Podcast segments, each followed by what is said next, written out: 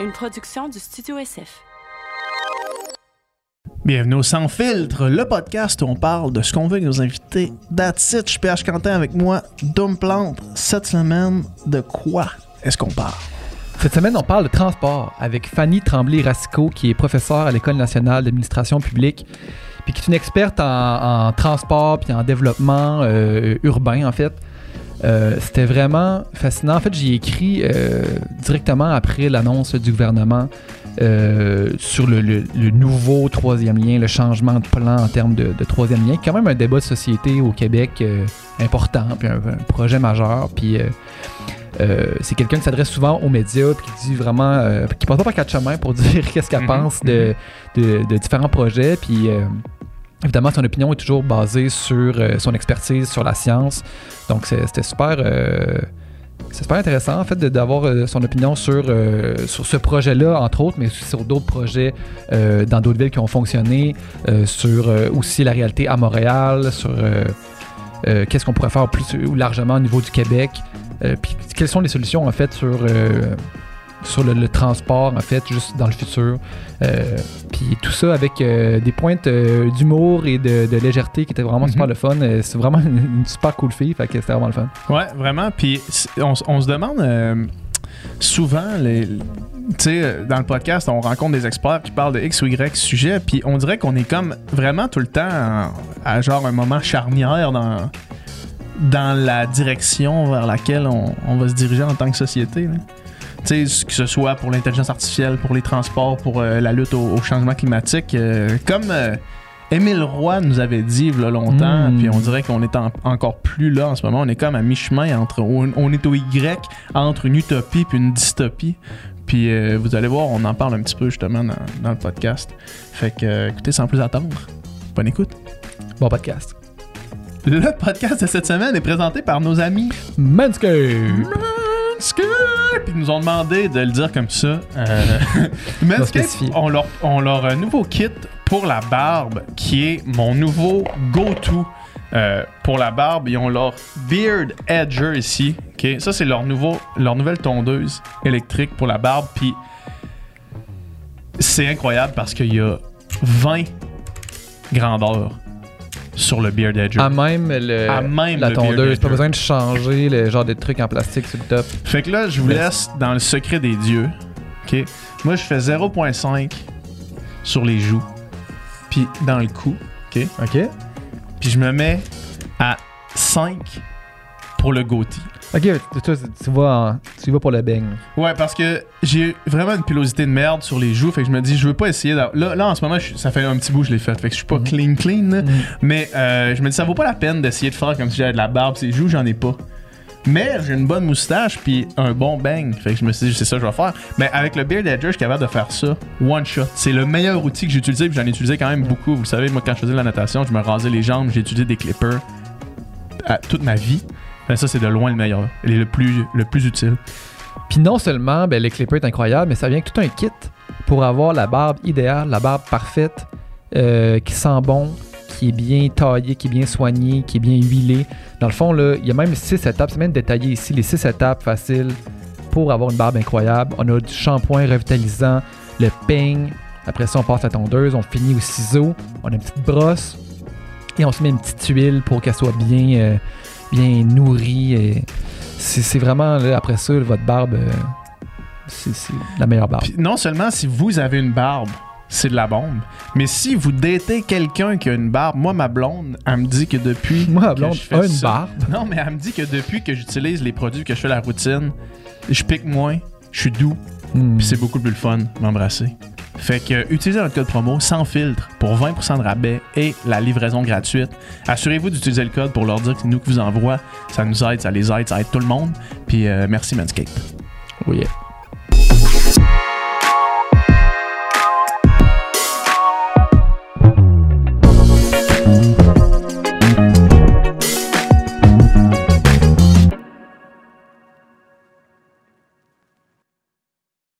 C'est euh, c'est Faut-tu que je mette mes écouteurs? Ouais, ben tu peux les mettre ou tu pas.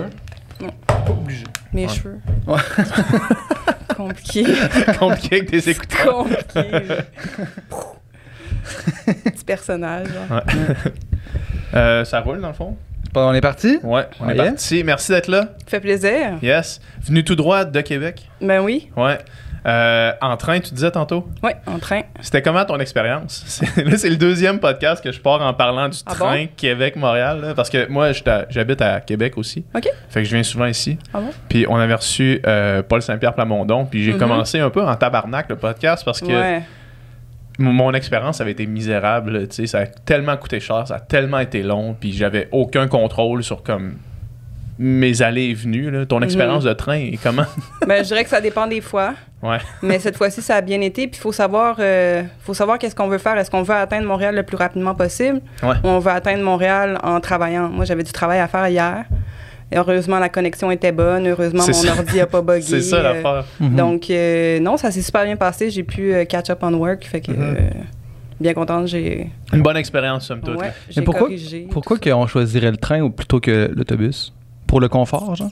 Ah, ben, Québec-Montréal, c'est vraiment intéressant. Moi, avant, avant quelques mois, là, chaque fois que je faisais Québec-Montréal, c'était en bus, parce que ça prend deux heures et demie. Mhm. Puis il y a vraiment plus Ben oui, c'est d'horaires. ça. Ouais. C'est vraiment rapide, là. Ouais. Tu sais, euh, Sainte-Foy, euh, Berry, là, c'est, des fois, c'est deux heures et demie le soir, là. Ouais. Donc, euh, quand je voulais euh, un horaire flexible, quand j'étais au postdoc quand- à l'UCAM, euh, je faisais Québec-Montréal en bus parce que l'arrêt était juste à côté de l'UCAM puis euh, du, du métro et tout ça. Mais maintenant, depuis, euh, depuis que je me suis habituée à travailler sur la route, parce que je travaillais pas. Mais maintenant, je travaille sur la route, fait que je préfère euh, les trains de via où je suis plus... Plus confortable. plus là. confortable pour travailler. Ouais. Puis, tu sais, quand je fais des longs déplacements en classe affaires, je veux pas faire de pub, mais tu sais, t'as quand même un repas. Fait que t'as le- ton per diem, tu sais, c'est parfois économe de prendre la classe affaires puis de travailler puis manger que, euh, que juste être en bus perdre ton temps. Là. Donc, euh, Ouais. ça dépend vraiment qu'est-ce qu'on veut faire. Moi, Ouais. je suis en train de passer mon permis de conduire. Là. Fait que, Ouais. Peut-être Yes. qu'un jour, je vais le faire en auto, là, mais c'est pas dans les plans encore. Ouais, Félicitations, grosse, étape. grosse étape. C'est vrai que euh, moi, on dirait que le, tu sais, le permis de conduire, c'est comme, je sais pas, le- les gens qu'on était, c'était comme on attendait d'avoir 16 ans. Puis Ouais, comme à 16 ans, c'était la, la grosse étape. C'est comme tu fais ton examen la journée de ta fête. Ouais, exact. Là, ça va être ma fête. Puis je me fais tellement écœurer parce que j'ai pas mon permis. Je veux taire mes, mes, T'es détracteur. mes détracteurs. Toi, tu, permis. grandi à Québec ou est-ce que tu viens de Québec? Euh, ouais, ouais, quartier Montcalm. Je suis allée à Anne-Hébert, pour ceux qui connaissent euh, la ville de Québec. Anne-Hébert, ensuite euh, Saint-Charles. Université Laval, bac maîtrise. Puis là, j'ai commencé à, à voyager. Là, j'ai eu une bourse, dans le fond, pour, pour euh, l'Université de Toronto pendant un an, pendant mon bac. J'ai fait un an à l'Université de Toronto. Ensuite, j'ai fait, entre le bac et la maîtrise, j'ai fait un an à Taïwan pour Ah ouais? apprendre le mandarin. Ouais. Ah. Euh, On est déjà allés, nous autres, en voyage, les deux ensemble à Taïwan. à Ouais. Taïwan? Ouais. Où à Taïwan? On a fait euh, Euh, on atterri à. Taipei, ouais. puis on a fait Ouais. le tour. On a fait, Hey! ouais. Wow! C'était hot. Oui, vraiment. Puis les gens parlent pas anglais quasiment là-bas. Ouais. Donc, euh, Pour être dépaysé, vraiment... on a été Oh, dépaysé. Ouais, il y avait des bouts euh, où est-ce qu'il y avait comme. Une bonne barrière. Ah, les, les night markets étaient c'était Oui. absolument incroyable comme expérience. là. oui, oui, Moi, oui. je dois toujours me rappeler de l'odeur du sticky tofu. Oui, oui, oui. Ah, Ça sent la mort, là. Des kilomètres à la ronde. Ouais. ouais. Puis c'était le fun Ah non, aussi c'est parce que une, une autre affaire qui m'a marqué, puis je sais pas pourquoi, ben là, on, pa- partons sur cette parenthèse-là. mais on avait vraiment l'impression, à l'intérieur même de 300 km, d'être à des endroits complètement différents. tu sais, Parce que à Taipei, c'est vraiment tu sais, métropole asiatique, super euh, bruit, tu sais, beaucoup de bruit, beaucoup de C'est mouvements. comme gris, en tout cas, je sais pas si c'est tout le temps comme ça, Ouais. mais tu sais, c'était comme un peu Un genre de euh, nuageux, smog, gris, ouais. smog, là, tu sais. Puis là, après ça, on sort de là, on était sur la côte est, dans un petit village, puis là, c'est comme, il fait full beau. Gros soleil, Ouais, des je plages, du sur surf. pendant- J'ai habité là un an, je suis pas allée sur la côte Ah est. ouais. C'est tellement, j'en ai entendu tellement de bien. Là. Je suis allée dans les montagnes, mais je Ouais. suis pas, j'ai pas traversé par train. Là. OK. Ouais, parce qu'il y, y a- il y a un TGV, dans le fond, ou l'équivalent d'un TGV. Tu sais, il y a un train qui fait vraiment toute, Toute la la, côte. la- la- ben, toute la- l'île ensemble. Là. Ouais. Puis euh, on Moi, je était remonté par là. jusqu'au sud, Ouais. mais par la côte C'est ça, le sud, on est allé. C'est où donc? le- Kenting. Kenting. Kenting. Ouais, ouais. Ça, ça avait l'air Ouais. vraiment d'une place, genre, dans, dans le sud de vacanciers, là, Ouais. tu sais. Mais c'est ça, fait qu'on a, dé- on a descendu par la côte est, on a arrêté d'un peu dans un petit village, puis on est arrivé au sud, puis on est remonté par la côte ouest, mais vraiment plus rapidement, là, où est-ce que c'est plus peuplé, plus les grosses Ouais. villes. là. Ouais. Hein, c'est vraiment l'histoire de super. Taïwan, ouais. Puis, tu sais, il n'y a pas beaucoup de touristes là-bas. Non? Euh, puis, il y a beaucoup de. Nous, on a visité, visité des places où c'était du tourisme écologique aussi. Euh, donc, euh, c'est vraiment, tu sais, si on veut être dépaysé, euh, c'est. Ah, c'était cool. Mais faut le, aller, le gens se demandaient qu'est-ce qu'on faisait là. Ouais. Les, on- les, les, les- Ouais. les Mais c'était deux gars, même- les deux blancs qui se promenaient, puis genre, tu sais, mettons, je me souviens, on. Tu sais, mettons, à un moment donné, il y avait un autobus de, de, de jeunes, puis genre, tout le monde était dans leur fenêtre à nous regarder comme si on était des extraterrestres. Moi, j'avais les cheveux Ouais. rouges en plus dans cette Ouais, période-là. C'est en quelle année? Euh, 2000, 2016? Ouais. Ouais. OK. Mars 2016, je pense. On avait trouvé un espèce de deal incroyable. C'était genre peu d'avion. 580$ piastres aller-retour. Là. Ouh! Ouais. Ouais. En tout cas, Le, voyagement était un, un enfer. Là. Euh, Mm. 15 genre- heures à- 24 heures. en 15 tout. heures à San Francisco. qu'on Sauf avait. que on- c'était comme le pire setup, là, dans le sens que, genre, c'était pour ça que c'était pas cher, c'est que c'était Ouais. comme cinq de- avions différents, qu'il faut que tu changes d'aéroport. Changer d'aéroport à New York. quelque part, mais en tout cas, bref. Ouais, maintenant, quand tu fais un petit peu d'argent, tu fais plus ce genre de trajet-là, Non, mais il y a un ça. temps pour, tu sais.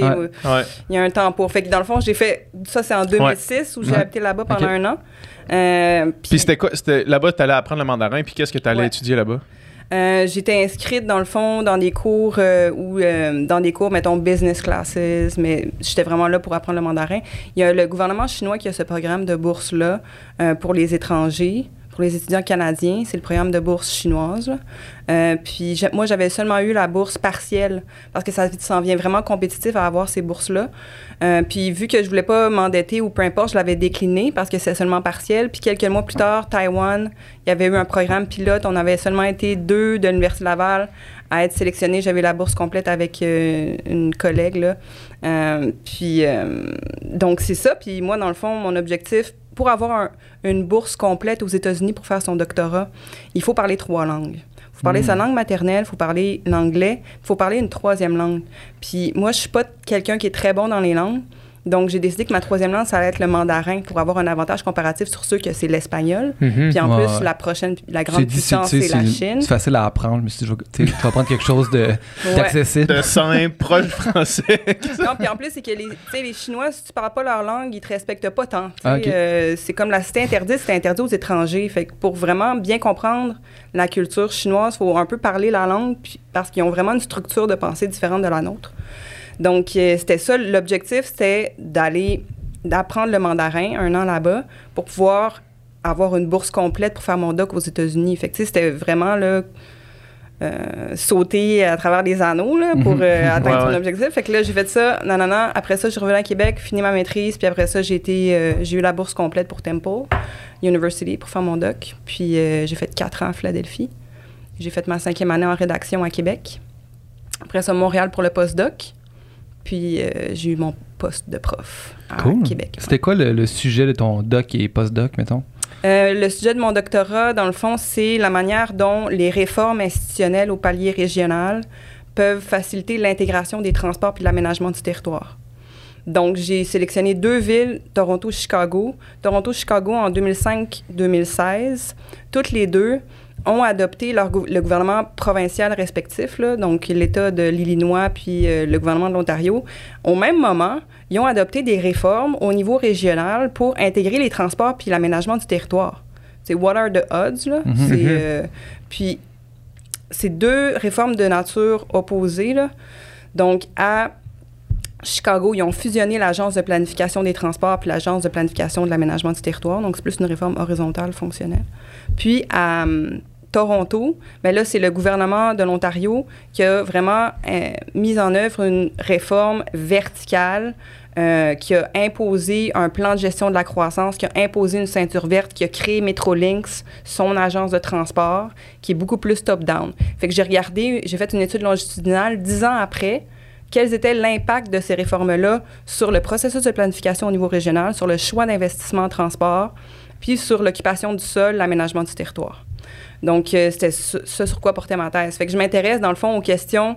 euh, mon, grand objectif, c'est la diminution des GES qui proviennent des transports au niveau régional, mais l'aménagement du territoire, c'est vraiment un intrant, c'est un déterminant des choix de mode et tout ça. Donc, comment on fait pour intégrer les deux au niveau régional? Puis c'est essentiellement un problème politique. Fait que c'est pour ça que j'étudie. Ma thèse est en études urbaines, mais les études urbaines, c'est pas une science. Pas, mettons, la science politique, l'in- l'ingénierie et tout ça. C'est comme un.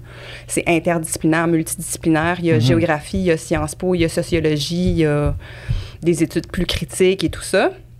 Puis moi, j'ai vraiment fait une thèse de sciences politiques parce que c'est les institutions, parce que c'est des choix politiques. Mhm. C'est vraiment institutionnel. là. Ouais.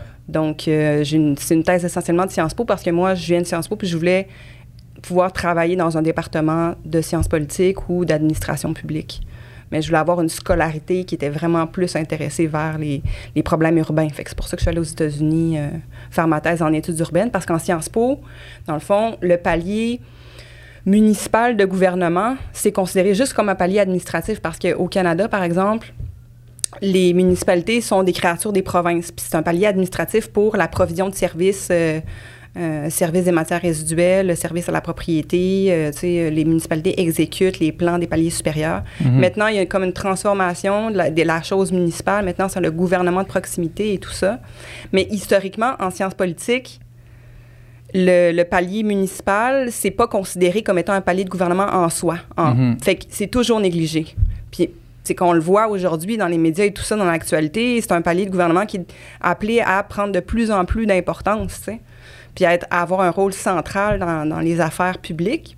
Donc, euh, donc moi, c'est pour ça que fait, je voulais avoir une scolarité, je voulais avoir des cours spécialisés en affaires municipales. Mhm. Fait que c'est pour ça que j'ai fait un, un doc en, en études urbaines. Ouais. Puis, Long story short. sur, ces, sur ces, euh, ces deux études de cas-là que, que tu mentionnais, le Chicago et Toronto, qu'est-ce qui en était ressorti? Dix ans plus tard, qu'est-ce qu'il y avait, mais mettons les grandes lignes qui avaient marqué J'étais ton. là contente de Hey! pouvoir plonger dans tes. Non, mais j'ai Ben, fait en fait, ma en thèse fait- en 2015. Là, on est quasiment. Ça fait huit ans. je- Ouais, je m'en- mais je m'en rappelle. Ouais, mais mettons euh, les grandes lignes, puis qu'est-ce qu'on pourrait en retirer, là, tu sais, Mhm. mettons, Mhm, mhm, mhm. à plus grande. euh, C'est vraiment compliqué. Ouais. Mais pour faire simple, Ouais. quand il y a une réforme, il y a des nouvelles ressources, ça brasse les cartes. Fait que du côté du processus de planification, il y a des améliorations. Il y a davantage de ressources qui sont octroyées au processus de planification régionale. Il y a des plans qui sont développés. Il y a des processus de consultation. Il y a des ressources en planification qui sont octroyées à la nouvelle agence. Parfois, il y a des pertes d'expertise, mais ça dépend comment tu fais ta réforme. Euh, tu peux donner davantage de pouvoir à une nouvelle agence ou tu peux créer une nouvelle agence de toutes pièces. Il va y avoir une différence, tu sais. Mais il peut y avoir davantage de capacités financières, de ressources humaines, techniques pour le processus de planification quand il y a une réforme. Ça, c'est la bonne nouvelle. Maintenant, du côté des transports, euh, lorsque c'est le gouvernement provincial ou le gouvernement de l'État qui contrôle les ressources puis qui contrôle quels projets sont financés, c'est c'est des projets qui, euh, qui ne représentent pas un optimum. Ce sont des projets qui répondent à des considérations politiques. Fait qu'en matière de transport, c'est préférable que les projets soient identifiés, priorisés par les agences de planification de transport et par les maires et mairesses, mais regroupés au niveau régional pour développer un plan qui fait du sens, un consensus. Euh, donc, pas les intérêts de, de certaines villes, mais euh, un- avoir développé un plan régional par les agences de transport qui ont toute l'expertise et les connaissances, puis les maires et mairesses qui connaissent là où on veut développer le territoire. Sur le, puis qui connaissent aussi, parce que c'est pas juste une question de tracer une ligne sur une carte, un plan de Mhm. transport. Il y a des gens qui habitent là.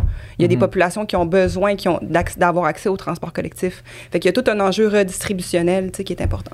Donc, ça, c'est les transports. Juste pour, pour faire le sommaire de ce que tu viens de dire, c'est pas souhaitable que ce soit juste un bonhomme qui habite pas dans la ville qui décide qu'on creuse un tunnel en dessous d'un fleuve, par exemple. Ouais, C'est souhaitable qu'on laisse ça entre les mains des gens qui connaissent ça, mais puis qui autre habitent la ville, mettons. Oui, mais d'un autre côté, euh, qui était le plus grand défenseur du troisième lien? C'est le maire Léoulier, c'est le maire de Lévis. Ouais. Fait qu'il faut vraiment... Un de ses plus grands que- détracteurs était le maire l'autre bord, par exemple. Pas tant, Ah non? non.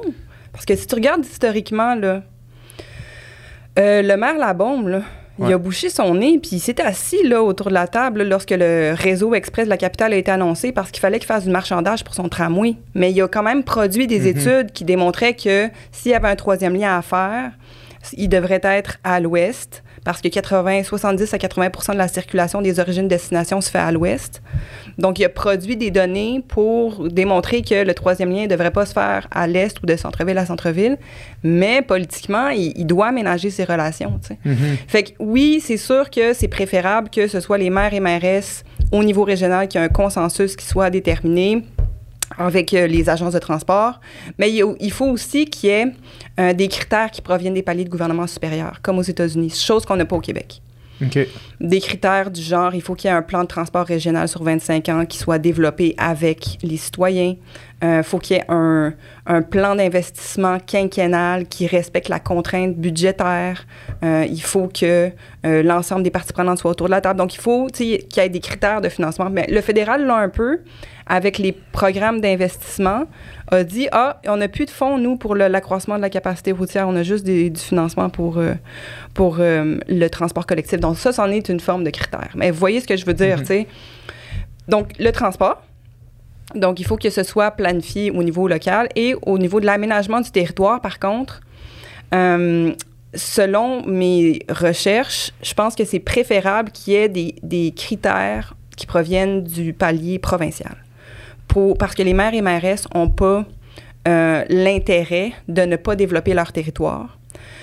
Euh, donc, c'est leur intérêt de toujours développer à cause de la, manière dont la fiscalité est faite. Donc, comme par exemple le modèle ontarien avec la ceinture de verdure, là. Ben ça, c'est pas les maires ensemble qui vont décider qu'il va y avoir une ceinture de verdure autour de Toronto, autour de Montréal. Il faut que ce soit les paliers supérieurs qui interviennent puis qui imposent des critères. Puis finalement, ben, c'est la fiscalité. On ne peut ignorer la fiscalité. Une, toute réforme au niveau régional qui vise l'intégration des transports d'aménagement du territoire puis le développement urbain durable, qui ignore la fiscalité, est vouée à l'échec. Parce que c'est le déterminant des, des intérêts des acteurs au palier local. Mhm. Puis, mettons, euh, pour, euh, clore, mettons, le dossier de, de- des sujets de tes études, puis par- pour parler de, précisément de, du contexte ici, mais dirais-tu, mettons, que selon ton expertise, que les deux cas que tu as étudiés, euh, puis ton objectif étant, tu l'as dit tantôt, de la diminution des GS, est-ce que ça a été un succès finalement? C'est-tu. euh, C'est vraiment une bonne question. Dans le fond, euh, quand est venu le moment de- d'étudier le- l'impact sur l'aménagement du territoire ou l'occupation du sol, qui est un déterminant des, des choix de transport, 10 ans, c'était pas assez mhm. pour constater les effets. Très difficile à mesurer. Puis C'est très difficile de faire le lien causal entre la réforme, la densification, les choix de mode, les investissements. Ça, ça s'observe vraiment sur le long terme. Donc, euh, non. J'ai pas réussi à observer une diminution des GES qui proviennent des transports. On est vraiment comme en amont des choix puis des Mhm. effets. là. Ouais, ouais, ouais. Par contre, le cas de Seattle, qui est un qu'on a étudié avec une équipe de recherche euh, qui a été pilotée par Jean Mercier, j'ai travaillé avec cette équipe, de recherche-là pendant presque 10 ans. On a étudié les, instruments de politique publique. Donc, euh, les instruments, c'est les méthodes de mise en œuvre des politiques. Donc, euh, la carotte, le bâton, l'information, les mesures incitatives, les mesures dissuasives, la sensibilisation, la gouvernance, puis tout ça. Puis on a étudié les villes américaines d'Amérique, euh, Curitiba au Brésil, Seattle, Toronto, Chicago, Boston, Montréal. Toutes des villes qui ont des bonnes parts modales pour les transports collectifs. Puis on a regardé quels instruments les différents paliers de gouvernement avaient mis en œuvre pour atteindre ces résultats-là. Dans le cas de Seattle, on a eu des, on, j'ai- on a observé des, des, des choix d'instruments qui ont fait en sorte qu'il y a seulement 25% des gens qui prennent leur auto pour aller travailler au centre-ville le matin. Mhm. Mhm. Donc, une combinaison d'instruments qui s'est déployée sur genre 30 ans, qui a commencé dans les années 90, puis que là, aujourd'hui, on voit les effets. Je ne l'ai pas observé dans ma thèse, mais je l'ai observé, j'ai pu observer les effets des certains instruments et de, de réformes, de combinaisons d'instruments qui ont mené à, un bon résultat. Mhm. Puis là, tu dis 25% euh, utilisent leur voiture pour se rendre au travail à Seattle. Juste à titre indicatif, on est où, nous, ici, mettons, Montréal euh, et Québec? Montréal Centre-Ville, Montréal Centre-Ville, de mémoire, là, euh, c'est 50% des gens qui prennent les transports collectifs et actifs dans le centre-ville de Montréal euh, pour se déplacer le matin. Fait que ça, c'est des super bonnes parts modales. Mais ceux qui viennent au centre-ville travailler le matin, j'ai pas les chiffres en tête, là. Mais globalement, la part modale des transports collectifs Et je veux, je voudrais pas dire des choses, des Mhm. chiffres qui sont Ouais. pas corrects, mais pas, disons, par modal des transports collectifs à Québec, c'est en bas de 10 OK. OK. OK. C'est c'est vraiment pas C'est beaucoup. vraiment pas beaucoup. Puis les, tu parlais des, des moyens que Seattle avait pris années 90 jusqu'à maintenant, où Ouais. est-ce que là, maintenant, on, on observe des, des- un, un changement positif. C'est quoi ces moyens-là qui ont été, qui ont été pris euh, Mhm. dans- à Seattle, dans, cette fond- étude de cas-là? Ouais, dans le fond. euh, J'aime ton sourire qui dit c'est compliqué, mais je vais essayer de non, non, non, c'est mon sujet préféré. Ok, euh. Ah ouais? ouais, ouais, ouais. Genre, c'est juste un sourire de pure Yes, bliss. je peux en parler. Dans le fond, ça a commencé en 80 91 avec un plan de gestion de la croissance. Donc, on a imposé aux villes de densifier. Donc, la ville de Seattle a fait des urban villages, l'équivalent de la ville de 15 minutes, l'équivalent des tas, donc vraiment la densification autour, pardon, autour des points de transport collectif. Je veux qu'on revienne tout à l'heure Ouais. sur ces concepts-là. là.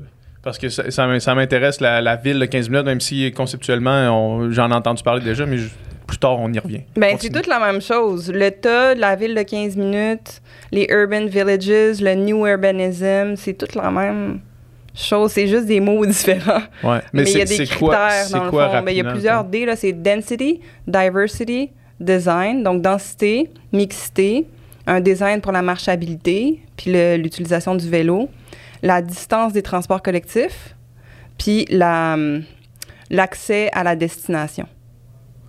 Donc, il faut qu'il y ait euh, du transport collectif également. Mais il y a plusieurs autres D qui se rajoutent, là. Puis, idéalement, tu sais, l'approche de la mobilité durable du gouvernement du Québec, c'est basé sur une approche internationale qui s'appelle RTA, réduire, transférer puis améliorer. Réduire, c'est réduire la demande en déplacement. Puis comment tu réduis ta demande en déplacement? Ben c'est par l'aménagement du territoire beaucoup. Donc réduire la fréquence de déplacement, les- réduire la durée du déplacement, puis c'est ça la ville de 15 minutes, c'est que tu as tout à proximité. Supposons moi j'habite à côté de la rue Cartier à Mhm. Québec, j'ai tout. Ouais. Ouais. Ça- C'est même pas 15 minutes, c'est genre 5 minutes. Ouais. Donc, euh, puis l'ENAP est, est à 15 minutes à pied. C'est ça, la ville de 15 minutes. C'est que j'ai pas besoin d'auto. J'ai pas besoin de voiture. J'ai pas besoin de mon permis. Arrêtez de m'éclairer. fait que dans le fond, c'est ça. C'est ça, en gros, là. Fait que c'est tout le développement immobilier, c'est l'aménagement du territoire. Fait que Mhm. pour revenir à Seattle. Ouais. Seattle, Seattle, Seattle. Écoute, 91, ils mettent en place ces politiques-là. c'est ça, Ouais. exactement. Ensuite, euh, ils obligent les grands employeurs à avoir des plans de gestion des déplacements de leurs employés. Donc, euh, prévoir, euh, regarder les employeurs, les grands employeurs de plus de 100 employés, de- d'avoir des, comment dire, euh, des études, des enquêtes sur les déplacements de leurs employés, d'atteindre des objectifs et Mm. tout ça, dès les années 90. Ensuite, euh, mais progressivement, ça s'est développé, cette politique-là. là. Donc, c'est une combinaison. Donc, de un, tu as l'aménagement du territoire. De deux, tu mets le fardeau sur les employeurs. De trois, tous tes, tes investissements en transport collectif, tu les passes par des référendums. Donc, au niveau euh, régional, au niveau de la municipalité, tous les investissements en transport collectif, ils se financent des, des, des plans de transport avec, on va augmenter la taxe de vente de temps. On a créé des financial districts où on prélève une taxe de vente supplémentaire. On va augmenter vos taxes foncières de quelques points. On va aller chercher tant et tant de subventions. Fait que tu as un plan de transport avec un plan financier qui est cohérent.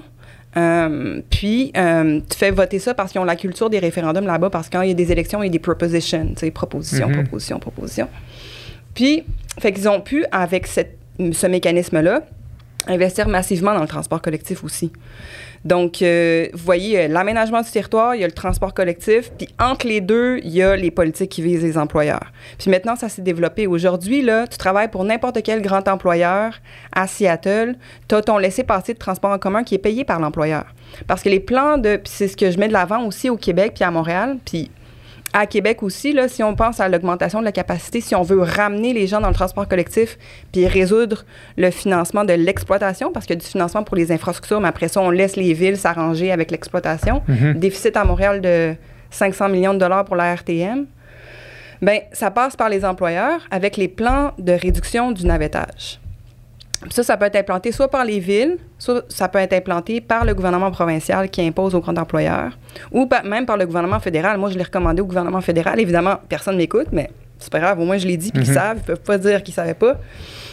C'est que les, les employeurs doivent développer un plan de réduction du navettage en choisissant, dans le fond, des, deux mesures parmi trois grandes catégories de mesures. Fait que tu as des catégories de mesures, c'est l'information et l'équipement. Avoir des douches, des supports à vélo euh, dans, euh, dans l'édifice, avoir euh, le, des, des applications pour le covoiturage et tout ça. Donc, l'équipement, l'information. Ensuite, les subventions.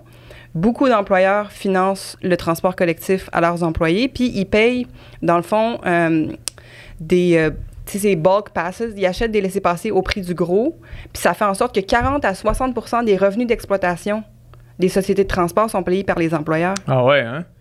Puis là, Puis tout le monde a son laissé-passer gratuit. Mais c'est pas gratuit, c'est payé par l'employeur moins Ouais. cher. Fait que vous voyez le cercle vertueux, dans le fond? Puis là, tu parles des, des grandes entreprises. Tu sais, mettons, une entreprise qui a au-dessus de 100 employés, c'est c'est pratiquement des pinottes payer, euh, payer ça au prix, euh, au prix du bulk à ses employés. Là. Sais, ça revient vraiment pas cher pour une entreprise qui a, qui a des roulements aussi gros que ça. Là, tu sais.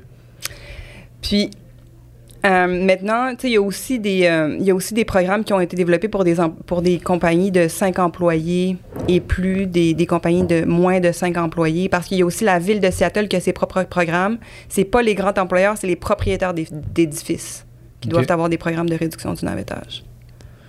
Fait que ça, donc je reviens juste pour Ouais, il ouais, reste ouais, juste ouais, une ouais. catégorie. Parfait, non? Équipement, information, subvention. Fait que des fois, tu sais, parfois, quand il n'y a pas le service de transport collectif, ça va être des navettes pour les employeurs. Puis le troisième, c'est euh, le stationnement. Parce que le stationnement, c'est le grand déterminant du choix de mode d'un individu. Mhm. S'il y a le stationnement à destination, la personne va prendre sa voiture. Mhm. Point blank. Mhm. Donc, euh, gestion, bonne gestion du, du stationnement. Euh, donc, ça, ça fait en sorte, ça fait le cercle vertueux. C'est comme ça qu'ils ont réussi. Aménagement du territoire, investissement en transport avec les référendums, programme de réduction du navettage. Puis là, j'ai une question pour vous. Qu'est-ce. Il est où le problème? Est où? Ouh, j'étais pas prêt pour passer l'examen. J'ai pas assez étudié. Il y a eu le problème. euh, Ils ont oublié quelque chose. Il y a où le problème dans ça? Il y a quelque chose que je Ben, pas mentionné. C'est une, bonne question. Moi, j'aurais tendance à dire que le problème, c'est que c'est plus, plus ça va bien, moins il y a de voitures, plus le monde veut prendre leur voiture. là. Oui, ça c'est vrai. Fait que, mais comment tu règles ça? Mais non, c'est pas ça la réponse. parfait, on y reviendra. On y reviendra. non, dans le fond, c'est le logement abordable. Ok, ça comme toutes les villes de l'Ouest, comme Vancouver, ils ont Mhm. oublié de protéger les, le logement abordable. Mhm. Mhm. Donc, les gens n'ont pas le choix de s'éloigner. Donc, Exact. euh, de faire plus de, de dépla- déplacements. Puis, Ouais, on puis retourne à le prix est faramineux. Ouais. Tu sais, c'est l'offre et la demande, le marché immobilier. Là. Tu laisses ça aller, là, puis pfiou, les Mhm. prix augmentent, augmentent, augmentent. Fait qu'il faut de l'intervention des pouvoirs publics pour corriger ces effets de marché-là. Puis ça, c'est mon le- un des sujets de recherche auxquels je m'intéresse en ce moment, c'est l'abordabilité des TOD. Les Mhm. Transit Oriented Developments, le développement immobilier le long des corridors de transport collectif. Comment tu fais pour garantir l'abordabilité? Ouais. Ouais. Parce que les prix du foncier sont vraiment plus élevés, naturellement, parce que c'est proche des transports collectifs, puis il y a une demande, euh, on appelle ça une demande latente. Donc, les gens, ils veulent habiter proche des transports collectifs, mais il n'y a pas assez de logements, fait que les prix du foncier sont vraiment plus élevés. Puis, tu sais, c'est une question de... C'est une question d'équité d'accès aux transports collectifs, parce que, tu sais, ta population qui est dépendante des transports collectifs, il n'y aura pas accès. Mhm. Donc, euh, je regarde ça. C'est euh, financé par le FRQSC, le Fonds de recherche québécois Société Culture. Mhm. Je regarde ça euh, à Québec, Montréal, Halifax, Calgary, Toronto, Vancouver. Il me reste Toronto puis Vancouver à faire. Donc, puis les études qui démontrent, c'est que si tu as des immeubles au prix du marché le long des transports collectifs, dans les TOD, tu vas avoir plus de transfert modal parce que les gens, ils vont délaisser la voiture. Mhm. Mais si tu as du logement social abordable, tu as plus d'achalandage. Fait qu'il faut que parce que les gens euh, qui utilisent déjà le transport collectif l'utilisent encore davantage. Mhm. Fait qu'il faut avoir, un- faut prendre ça en compte dans la prise de décision. Fait que si tu veux favoriser l'achalandage d'une ligne, par exemple, ben c'est là que tu mets ton, ton logement social abordable. Mais si tu veux avoir un plus grand transfert modal, ben là, tu peux avoir un- des logements davantage au prix du marché puis, avoir un certain laisser-faire. Mais il faut en prendre en compte parce que c'est une question d'équité d'accès. là. Mhm. Mhm. Puis si on, si on parle maintenant des, des- du sujet euh, qui, ben, pour lequel je t'ai écrit à la base, là, Ouais. euh, je t'ai écrit, euh, je pense au lendemain, en tout cas peu- pas longtemps après, euh, l'annonce du gouvernement que le- leur projet de troisième lien, dans sa forme qui, qui est Autoroutière. Ouais, autoroutière là, avec des, des chars qui passent. On abandonnait ça. Puis pour un autre projet qui serait de transport en commun seulement, selon toi, mettons, est-ce que le projet dans sa forme euh, d'avant était un bon projet? C'était Ils appellent ça un, un boondoggle en anglais. là. C'est vraiment un projet pharaonique qui fait aucun sens puis qui continue à aller de l'avant à cause de, de euh, considérations politiques, de préférences. Fait qu'un un gros nom, mettons. C'est- Se- se- selon, selon, euh, se- se- selon ton avis d'expert, ça tenait pas la route. Là. Puis pour quelle raison ça tenait pas la route, en fait? Pour quelle raison ça tenait la route? Il n'y a aucune. Non, mais c'est tellement du non-sens. Euh, de un, si tu veux résoudre la congestion, tu peux pas augmenter ta capacité routière Mhm. à cause de la demande induite. Ouais, e- explique ce concept-là. Je t'ai entendu l'expliquer, mais je pense que c'est super intéressant. Donc, tu sais, c'est contre-intuitif, là, parce que supposons tu une route est congestionnée. Donc, ce que tu vas faire, tu vas ajouter une voie, ajouter une voie, ajouter une voie, puis là, ah, 3, 5 ans, 10 ans plus tard, ben, c'est les mêmes niveaux de congestion. Pourquoi? Ben, c'est à cause de la demande induite. La demande induite, c'est qu'à court terme, ça réduit tes temps de déplacement, donc les gens, ils voyagent plus. Euh, puis lorsqu'on regarde vraiment au niveau plus granulaire, d'où provient cette demande-là, c'est de un, c'est l'augmentation du camionnage. Parce que les entreprises qui manufacturent des biens lourds vont s'installer proche des nouveaux segments autoroutiers pour faciliter le camionnage. Ensuite, euh, les gens changent de mode. Donc, s'ils prenaient le transport collectif, ils vont prendre... Ils vont euh, revenir à la voiture. ils vont revenir à la voiture. Puis ils vont voyager plus, tout simplement.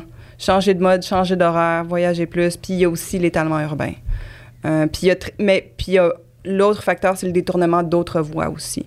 Moi, je prenais cet itinéraire-là, là, je vais changer d'itinéraire. Mhm.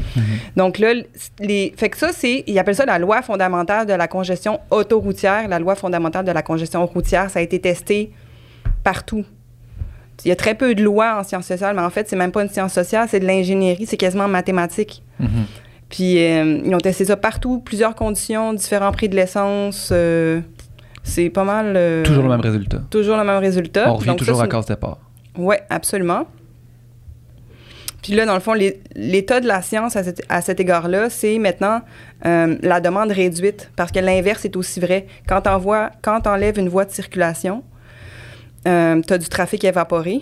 Fait que où va... Pourquoi? Où va... Parce que c'est comme le tunnel Louis-Hippolyte Lafontaine, là, quand Ouais. il a fermé. Là.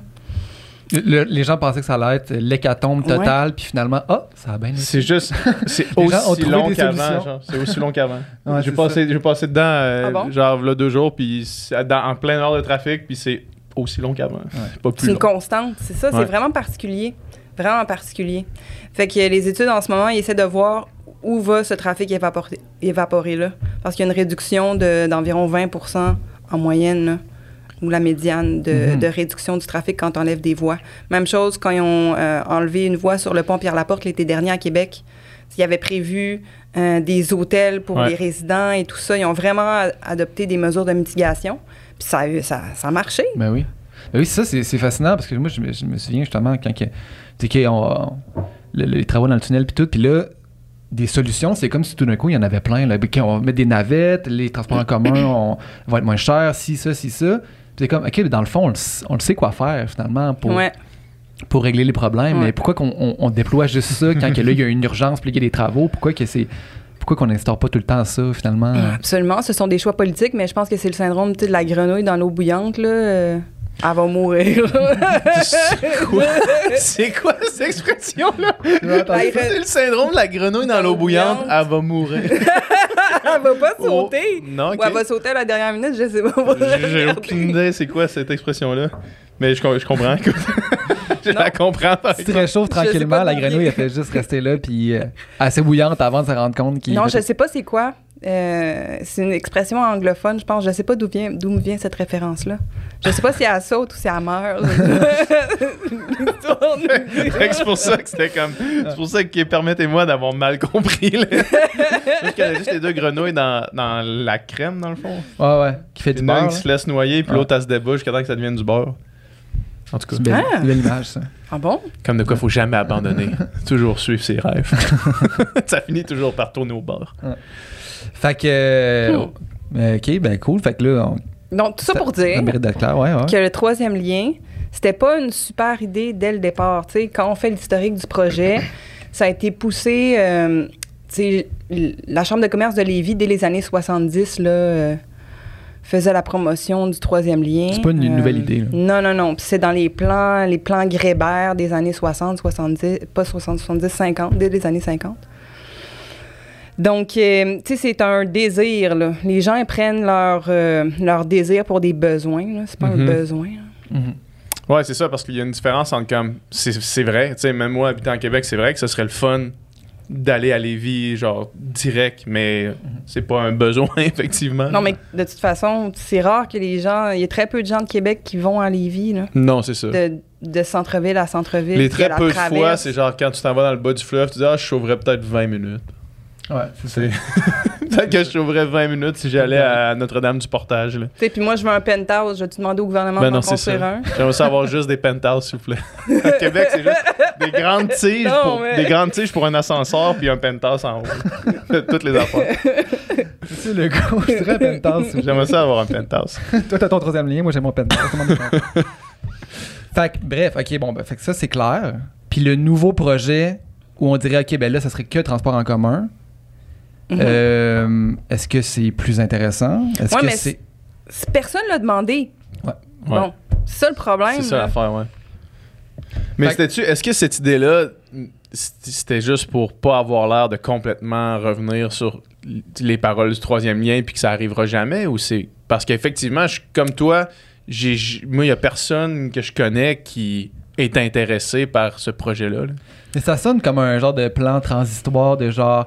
On veut pas dire qu'on a complètement échappé, fait qu'on va donner une genre de solution que, qui intéresse personne. Ouais, c'est ça. Puis Quand on va dire que ça, ça existe plus, ben là, personne va être vraiment fâché parce Ouais. que personne ne voulait vraiment. Ouais, c'est ça.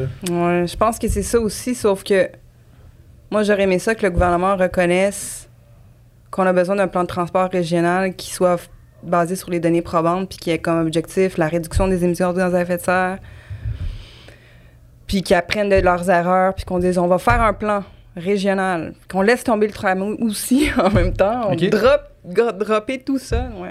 moi c'est ce que j'aurais mais tu sais je comprends que politiquement c'est pas euh, c'est pas nécessairement possible là.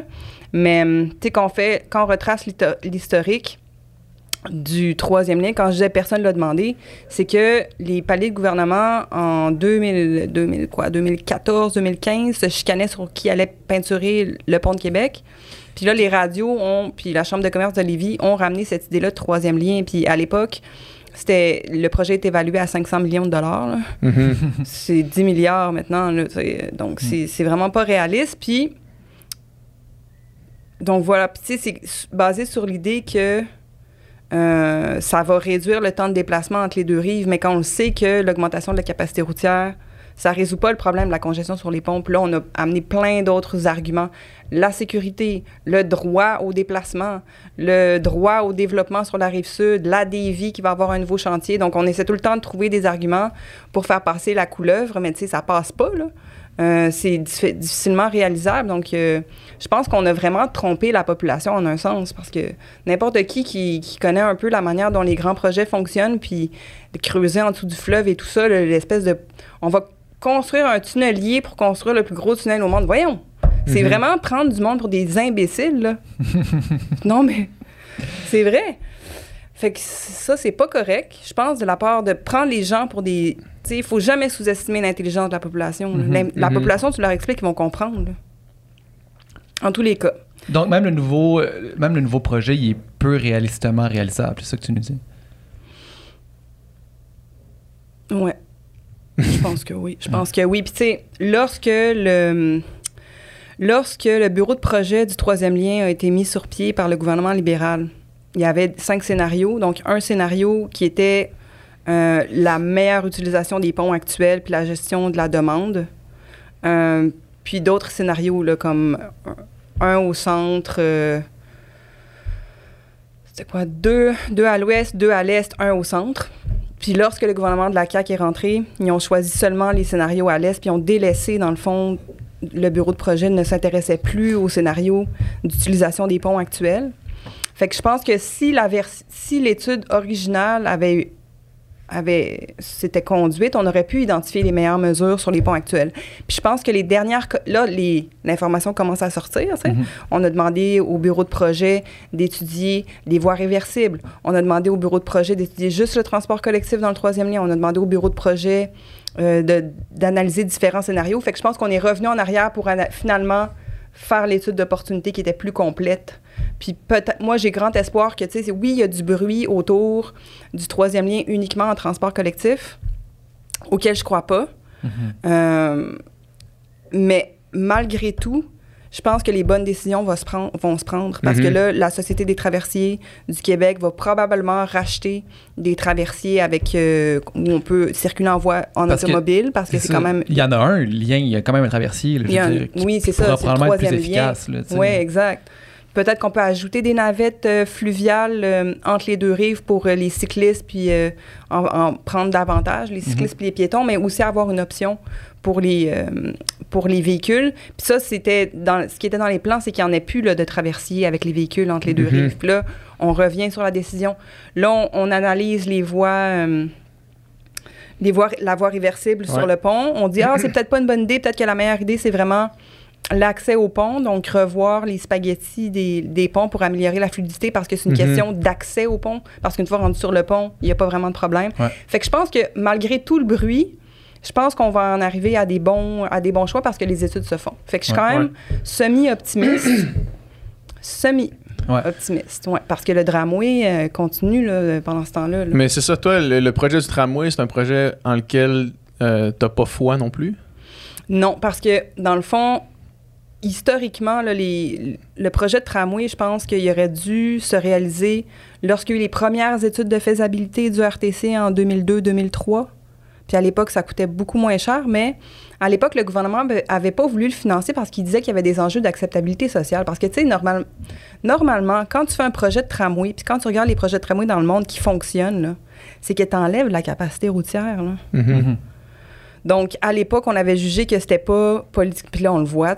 Là, en ce moment, il n'y a même pas de réduction de la, capacité routière ou très peu avec le tramway. Puis les gens, euh, il y, a- il y a très peu d'acceptabilité sociale. là. Même si on a gardé, sinon augmenté la capacité routière à Québec. Fait que, tu sais. Puis à l'époque, on, on le savait-tu que le tramway était incompatible avec euh, les arbres sur René Lévesque, les, les trois boisés euh, qui, qui vont être coupés, l'impact environnemental des tramways, la dalle de béton? Donc on le savait pas ça. On l'a su là pendant les, les études, l'étude du BAP, le Bureau d'audience publique sur l'environnement. C'est là où toutes ces informations-là, comme on- les gens ont, ont pas euh, voté ou choisi en toute connaissance de cause, même les prix. C'est ça, il y a un, scientifique qui s'appelle Ben Flyberg qui publie sur les grands méga projets. C'est comme le syndrome des méga projets. Il y en a de moins en moins qui rencontrent leurs objectifs, puis il y en a de plus en plus qui sont construits, puis les politiciens continuent à aller de l'avant avec les méga projets. Sauf que pour qu'un projet passe, on minimise les risques puis on maximise les objectifs ou les bénéfices qui sont associés à ces Mhm. projets-là. Puis c'est ça qu'on voit avec le projet de tramway. Les coûts minimisés, les bénéfices maximisés parce qu'il y a eu des contre-études à l'achalandage qui démontrent que euh, l'achalandage était, il y, a- il y a des stations, c'était 40 sur, euh, surestimé l'achalandage du tramway. Puis on voit avec la pandémie, ça comprend même pas les chiffres de la pandémie. là. Mhm. Fait que c'est sûr que moi, au début, là, j'étais une. j'étais une- J'étais pour le tramway, là, parce que pour le tramway sur René Lévesque, parce que tu veux augmenter la capacité là où il y a le plus d'ach- d'achalandage. Puis, euh, j'étais pour le projet qui avait été mis de l'avant par le RTC en 2002-2003, c'est-à-dire jusqu'à Marly. Euh, essentiellement les axes existants. Puis à l'époque, c'était vraiment moins cher de faire des projets. Mais je pense qu'aujourd'hui, je pense qu'aujourd'hui, étant donné euh, ce qu'on sait là, sur les coûts, sur les autres possibilités qui n'ont pas été étudiées, euh, sur euh, la dynamique de la circulation puis le développement immobilier à Québec, je pense que c'est pas le bon projet puis qui devrait pas être réalisé tout simplement. Je pense qu'on serait mieux sans. Tu sais, il y a le risque. Regardez à Ottawa, là, le LRT, avec les problèmes qu'ils ont, ça a tout déstructuré les transports collectifs. Il y a un risque que ça floppe solide. là. Puis là, on est dans une ville où, tu sais, là où le tramway passe, là, les, surtout au centre-ville de Québec, les parts modales des transports collectifs et actifs, c'est genre 50% Déjà, les parts modales sont super bonnes. Puis à Québec, le problème, c'est le Bourgneuf. Le Mhm. Bourgneuf centre-ville, il n'y a pas encore de lien direct en transport collectif. Puis aussi de, du nord au nord. Comme Le Bourgneuf, euh, ouais, le Charlebourg, Bourgneuf, euh, Charlebourg, Beauport, tout le nord qui se développe. Puis c'est ces gens-là que tu veux qui embarquent dans le transport collectif, mais eux, ils n'ont pas d'offre. Euh, puis ils sont contre le tramway. puis en plus, il va falloir qu'ils débarquent à la Croix-Rouge. Ils ne pourront pas venir directement au centre-ville, là. Ils vont faire un transfert. Mhm. Je le vois pas comment que ça peut bien aller. Je souhaite que ça se produise pas. Puis si ça se produise, ma je l'aurais... Excusez-moi. Tu l'aurais dit. Je l'aurais dit, tu sais, je dit dis et redit Ouais. et re-redit, tu sais. Ouais. Moi, que puis-je faire? Moi, je suis juste euh, quel- une scientifique, là. Je suis pas une politicienne, là. Mhm. Puis, mais il y a quand même un problème à Québec de, tu sais, les gens, tu l'as dit tantôt, je pense que c'est 10% des gens qui, font, qui prennent des transports en commun pour aller travailler. Euh, il y a une culture du char à Québec euh, vraiment forte, là, vraiment plus qu'à qu'à Montréal. Qu'est-ce qu'on qu'est-ce qu'on fait avec ça? C'est quoi la bonne solution? Tu as, parlé, il y a, a d'autres alternatives qui n'ont pas été euh, pas été étudiées. Ça, serait quoi, selon toi, comment on pourrait améliorer la situation? Euh, hum, hum, hum. De un, c'est, euh, je pense qu'on est dû pour un bon exercice de consultation et de participation. Tu sais, qu'il y ait une, une agence, une autorité neutre qui fasse un bilan. Puis avec, parce que dans le fond, l'intérêt. On va faire une longue question. Une longue Oui, oui. Parfait. Dans le fond, l'intérêt collectif sur un territoire, là, c'est négocier, OK? Parce qu'il y a plusieurs parties qui ont droit d'avoir voix au chapitre. Les promoteurs immobiliers ont droit d'avoir voix au chapitre. Mhm. Les gens qui font du vélo, qui veulent marcher, ils ont droit d'avoir voix au chapitre. Puis les automobilistes, ils ont droit d'avoir voix au chapitre. Puis il faut prendre aussi soin des gens qui n'ont pas de voix. Ouais. Donc, euh, puis l'intérêt collectif, il est négocié. Fait qu'il faut que tout ce beau monde-là, là, qu'il y ait un forum pour que les gens se parlent, pour qu'il y ait un recadrage un peu des discours et des intérêts, pour qu'on en vienne à un- une solution qui est négociée par tout le monde, ce qui implique que personne n'arrive avec sa solution dès le départ, puis qu'on fasse des études où on étudie l'ensemble des options, que ça soit pas biaisé, puis qu'il y ait de l'information transparente, comme ça, parce qu'à la fin, c'est sûr que c'est les politiciens qui choisissent où, par, réf- où on fait après ça approuver par référendum, tu sais. Mais que les autres options qui n'auront pas été retenues, ben on sait pourquoi. Les gens ils savent pourquoi il y a eu un débat, puis c'est ça, c'est ça. C'est comme les, les- les gens qui sont contre le tramway en ce moment, qui veulent un référendum. Ils disent, si ça passe, on va se taire. Mhm.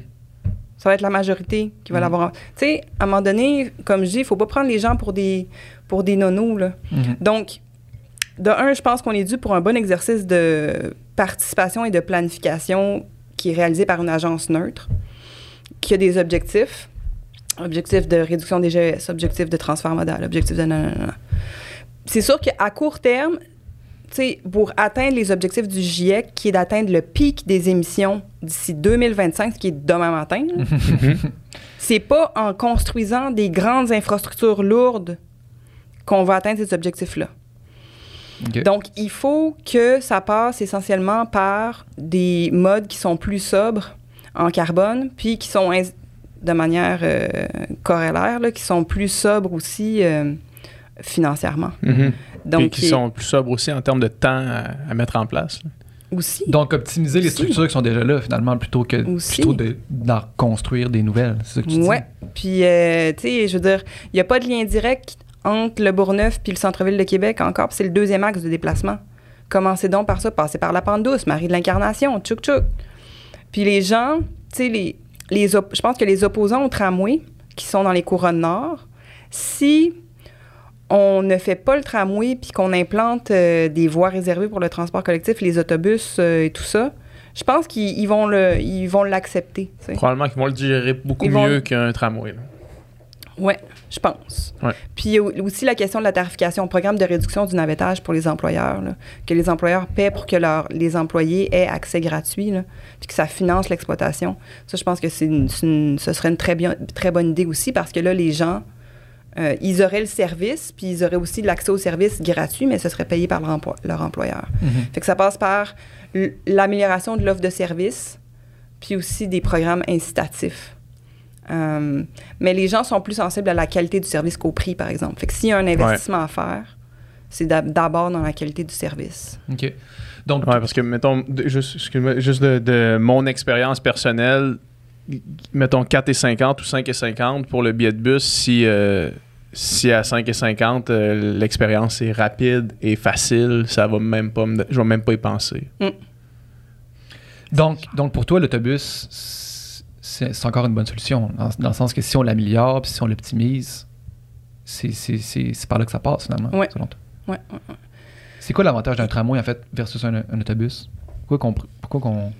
Parce que, parce que le tramway, tramway a son trajet réservé, finalement, il y a la... Il y a la voie Il, dé- il fiabilisée, dépend pas de, de- du, du trafic. là. ouais. essentiellement. Mais tu sais, tu peux avoir un BRT, un bus rapid transit comme ici, là, à P9, euh, Ouais. que ça a pris euh, Ouais. 12 ans à construire. Là. Ça a été vraiment, Vraiment long. compliqué.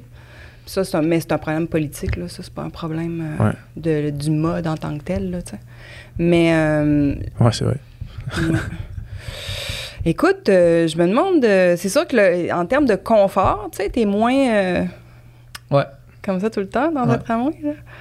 Euh, mais au du point de vue de la fiabilité, euh, je pense qu'on peut atteindre des niveaux équivalents avec un BRT, euh, un bus, ra- une voie dédiée là, Mhm. au transport collectif, au bus. Mhm.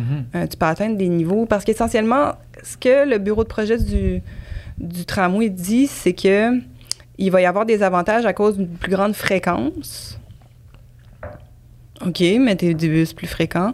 Ouais. Ou euh, une plus grande fiabilité. Mais dans ce cas-là, mettez des feux de, de préemption, puis, euh, Mhm. puis le, le tramway va. Le bus va, va atteindre des niveaux qui sont comparables. Puis. euh, tu sais, s'il y a un arrêt de service, euh, s'il y, a- il y a il y a une porte qui ferme pas, là, c'est toutes les autres qui vont, qui vont stopper. Là. Fait qu'au niveau de la fiabilité, moi, je le sais pas. Là, si, euh, il, y a, il y a un plus grand risque, ça, c'est sûr, avec le projet de tramway.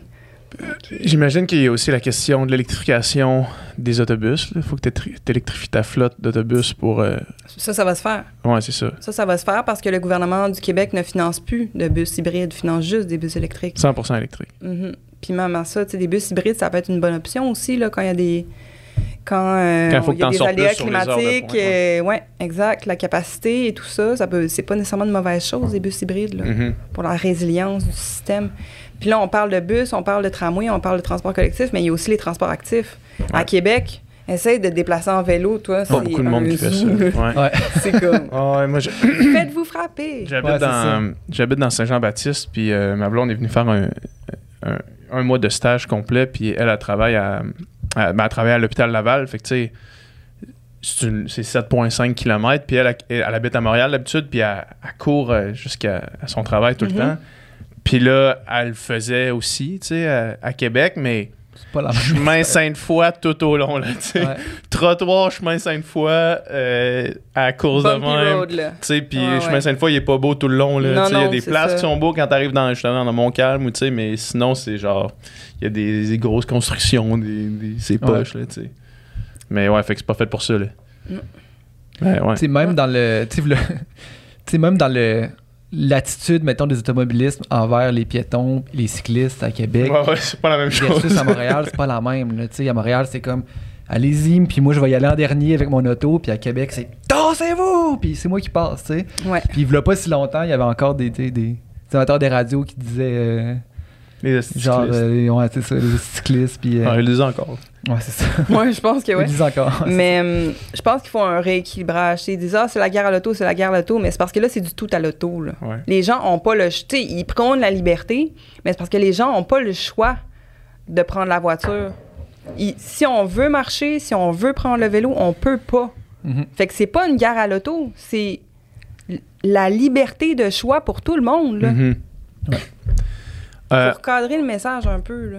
on, on est quand même euh, Québec centriste dans les projets qu'on a, qu'on a Abordé, abordés maintenant. Là, mais pour les gens, euh, toi, mettons, tu regardes Montréal étant une métropole euh, internationale. là, euh, comment est-ce que tu, mettons, sur une échelle de 0 à Seattle, mettons, je sais pas si Seattle, tu ça comme le best, là, mais genre, pour une échelle de 0 à 10, mettons, la, la mobilité à Montréal, puis euh, le design urbain, pas le design urbain, mais la planification urbaine, tu la mets à combien sur une échelle de 0 à 10? Parce qu'on s'entend qu'à Québec, c'est assez médiocre. euh, puis si tu veux pas avoir de voiture, à moins que tu habites dans deux quartiers, là.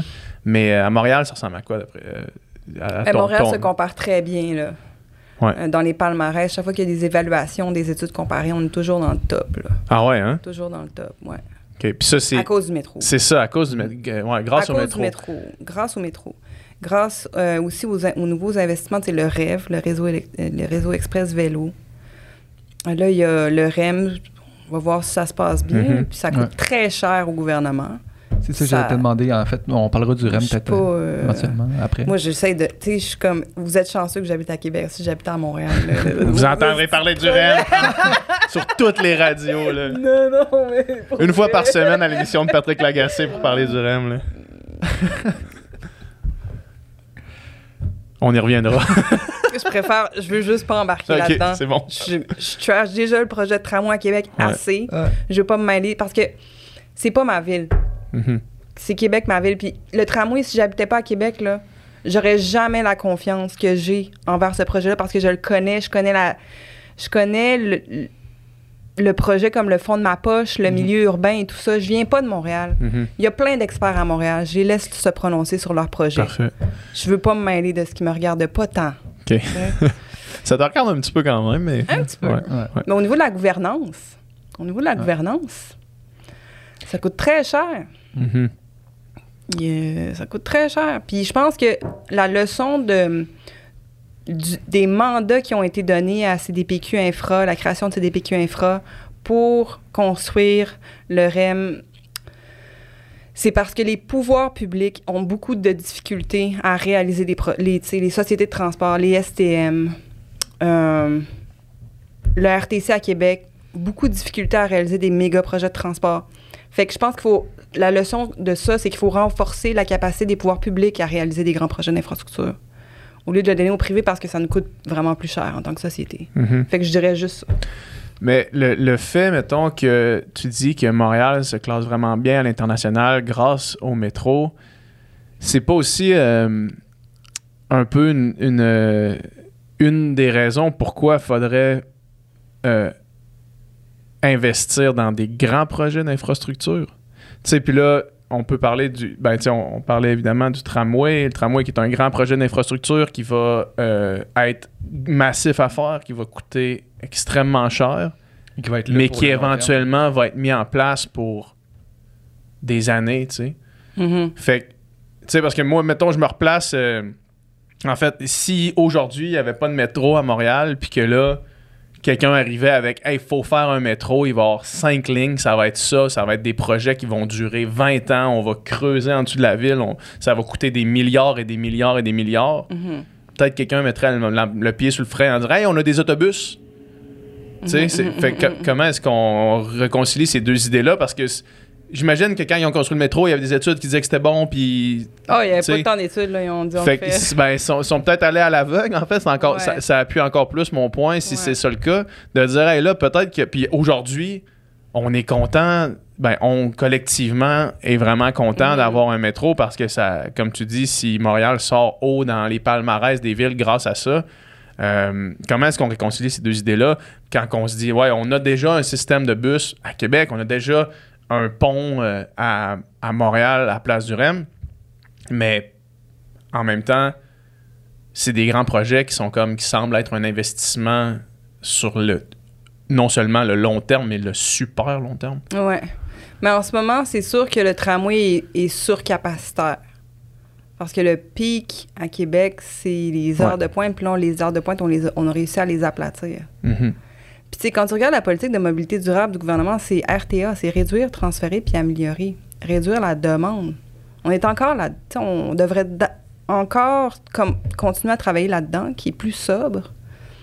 Transfert modal, c'est améliorer les services de transport collectif pour avoir un certain transfert modal. Je pense pas que le tramway, quand tu regardes le transfert modal du tramway, les chiffres sont juste pas là. là. Mhm.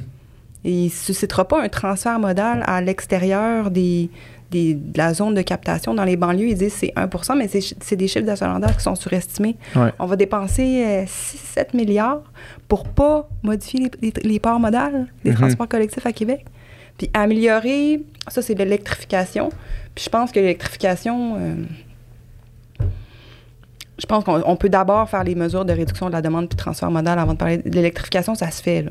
Ça Ouais. se fait parce qu'on finance plus les, les autobus euh, puis euh, les autobus euh, hybrides ou euh, à- au diesel, puis euh, on électrifie la flotte des la flotte automobile, puis même là, c'est pas tu sais le, le coût-bénéfice de ces mesures-là, la tonne de CO2 évitée, c'est pas le meilleur investissement. là. Mhm.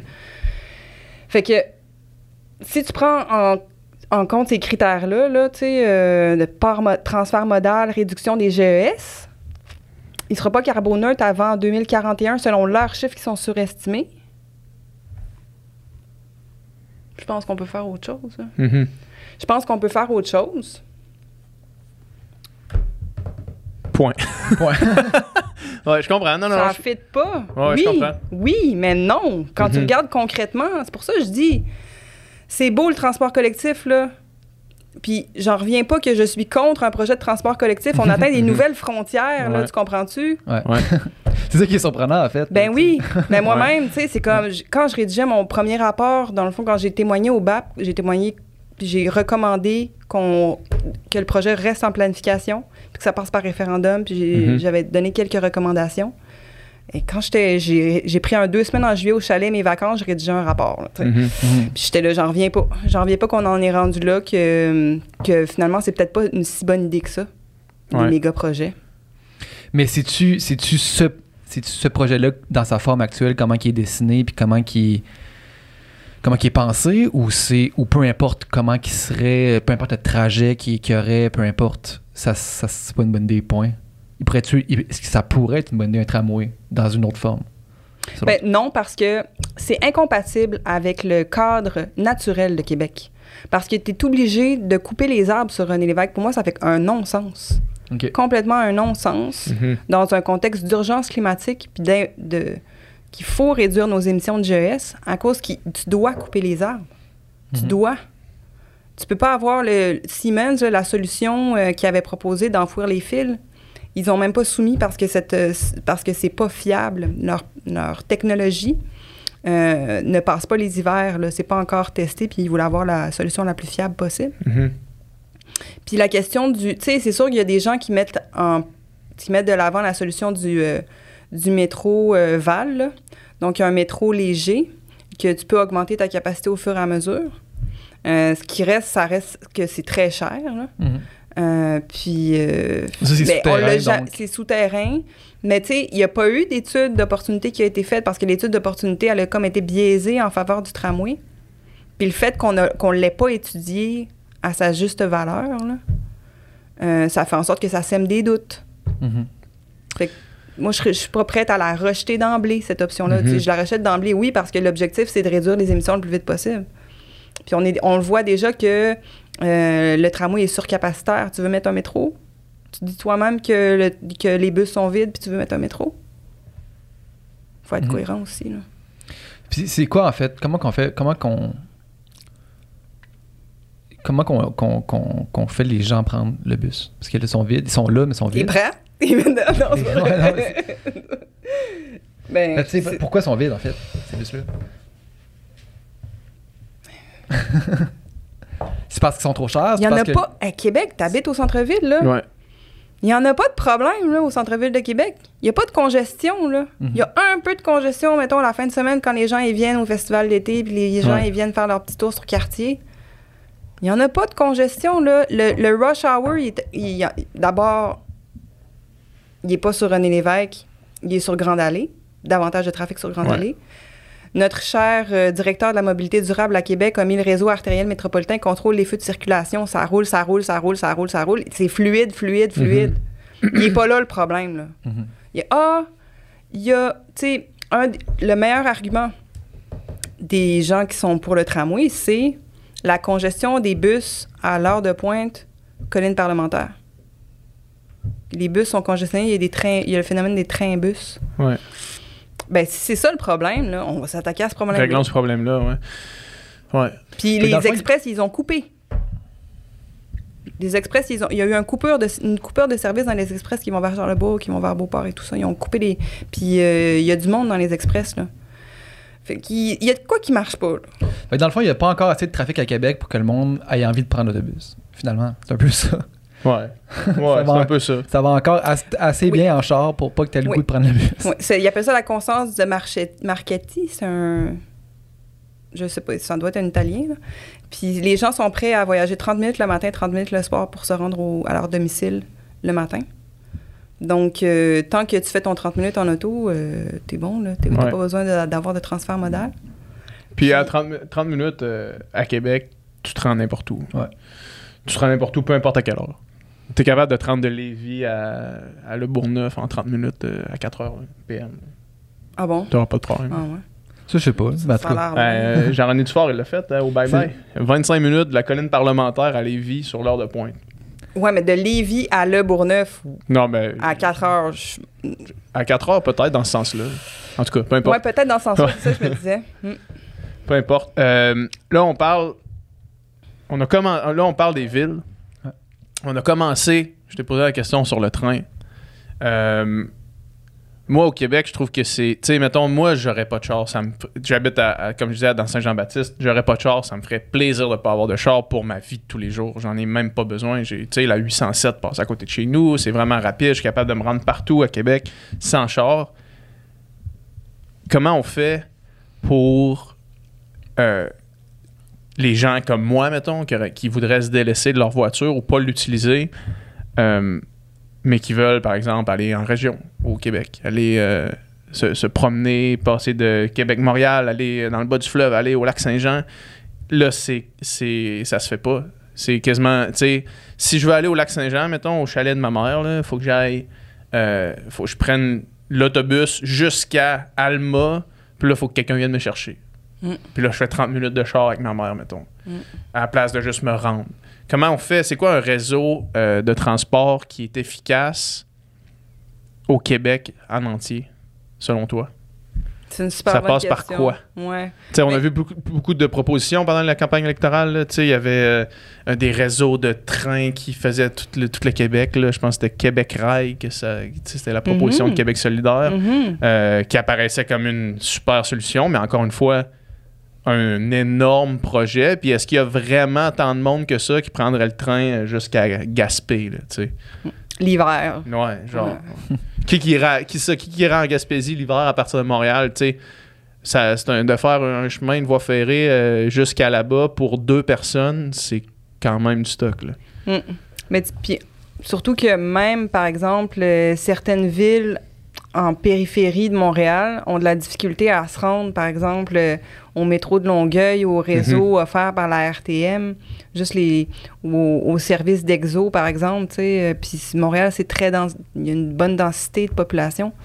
Mais je pense que les options, ce qu'on voit à Québec, par exemple, le flexibus, le transport à la demande, euh, comme quand tu fais des, des réservations euh, pour que pour qu'un minibus vienne te chercher puis va te porter euh, à ton point de destination ou à un, arrêt d'autobus. Ça, c'est hyper populaire. Fait que ça, des, des options euh, de transport à la demande dans les endroits qui sont plus de banlieue, ça peut être une bonne, euh, une bonne option. Il y a plusieurs villes en région qui commencent à implanter des, niveaux, des, des réseaux de navettes de transport collectif. Dans Charlevoix, il y a deux, trois lignes qui, ont été, euh, qui, ont, qui ont été implantées depuis l'automne. Très convenient. Des petits, des petits midibus. Puis ça, Mhm. ben, c'est c'est les élus euh, locaux, là, c'est les MRC euh, qui peuvent mettre ça en place. Euh, des régies intermunicipales. Il y en a une Gaspésie de la Madeleine. Donc ça, je pense que euh, il y a de plus en plus de transports en région. Mais le transport interurbain, ça, c'est une autre paire de manches. Ouais. Dès que tu sors du corridor Québec-Montréal, là, ouf. Ouais. Ouf. Ça, c'est le privé. C'est le privé. Puis, tu sais, dans le fond, très difficile de trouver des, des seuils de rentabilité. Fait qu'on réduit euh, au maximum, tu sais, Intercar qui faisait le service, là, toute la côte nord et tout Mhm. ça, ils ont vraiment réduit leur offre de service, c'est fou. Donc, quand le- il faut que le gouvernement intervienne, il faut subventionner euh, ce transport-là parce que les, les transporteurs privés ne donnent pas le service. Donc, je pense que ça devrait être une priorité. Là. Ouais, puis, puis c'est aussi l'accessibilité parce que Mm. moi, mettons, euh, je viens ici à peu près deux fois par mois.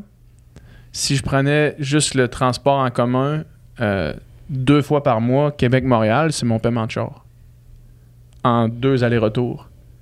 Mhm. Ça fait pas de sens, là. Ça c'est comme semble c'est complètement débile de, de penser que le monde vont, vont changer leur habitude quand c'est ça la réalité. Là. Mm. Sais, ça coûte quasiment 180 pièces aller-retour Québec-Montréal.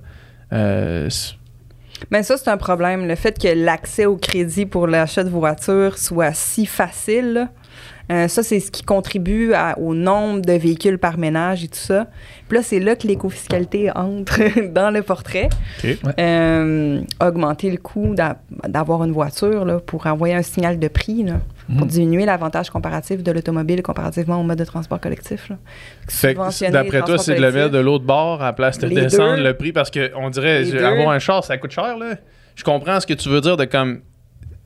Tu sais, moi, que- quand j'étais allé à Singapour, puis à Singapour, c'est ça- il y a une taxe, c'est comme 20 000 pièces par année pour juste pouvoir Avoir un acheter un char, Ah ouais. tu sais. Fait que genre, tu payes 20 000 Ouais. pièces pour après ça payer ton char. Fait que le monde, le monde sont, en- sont dans le souterrain, là, tu sais. Il y a personne, tu vois, il y a deux voitures, c'est des Lamborghini, mettons, là, que tu vois se promener dans le centre-ville de, Mm. de Singapour. Sinon, tout le monde, c'est comme des fourmis dans, dans le réseau souterrain, là.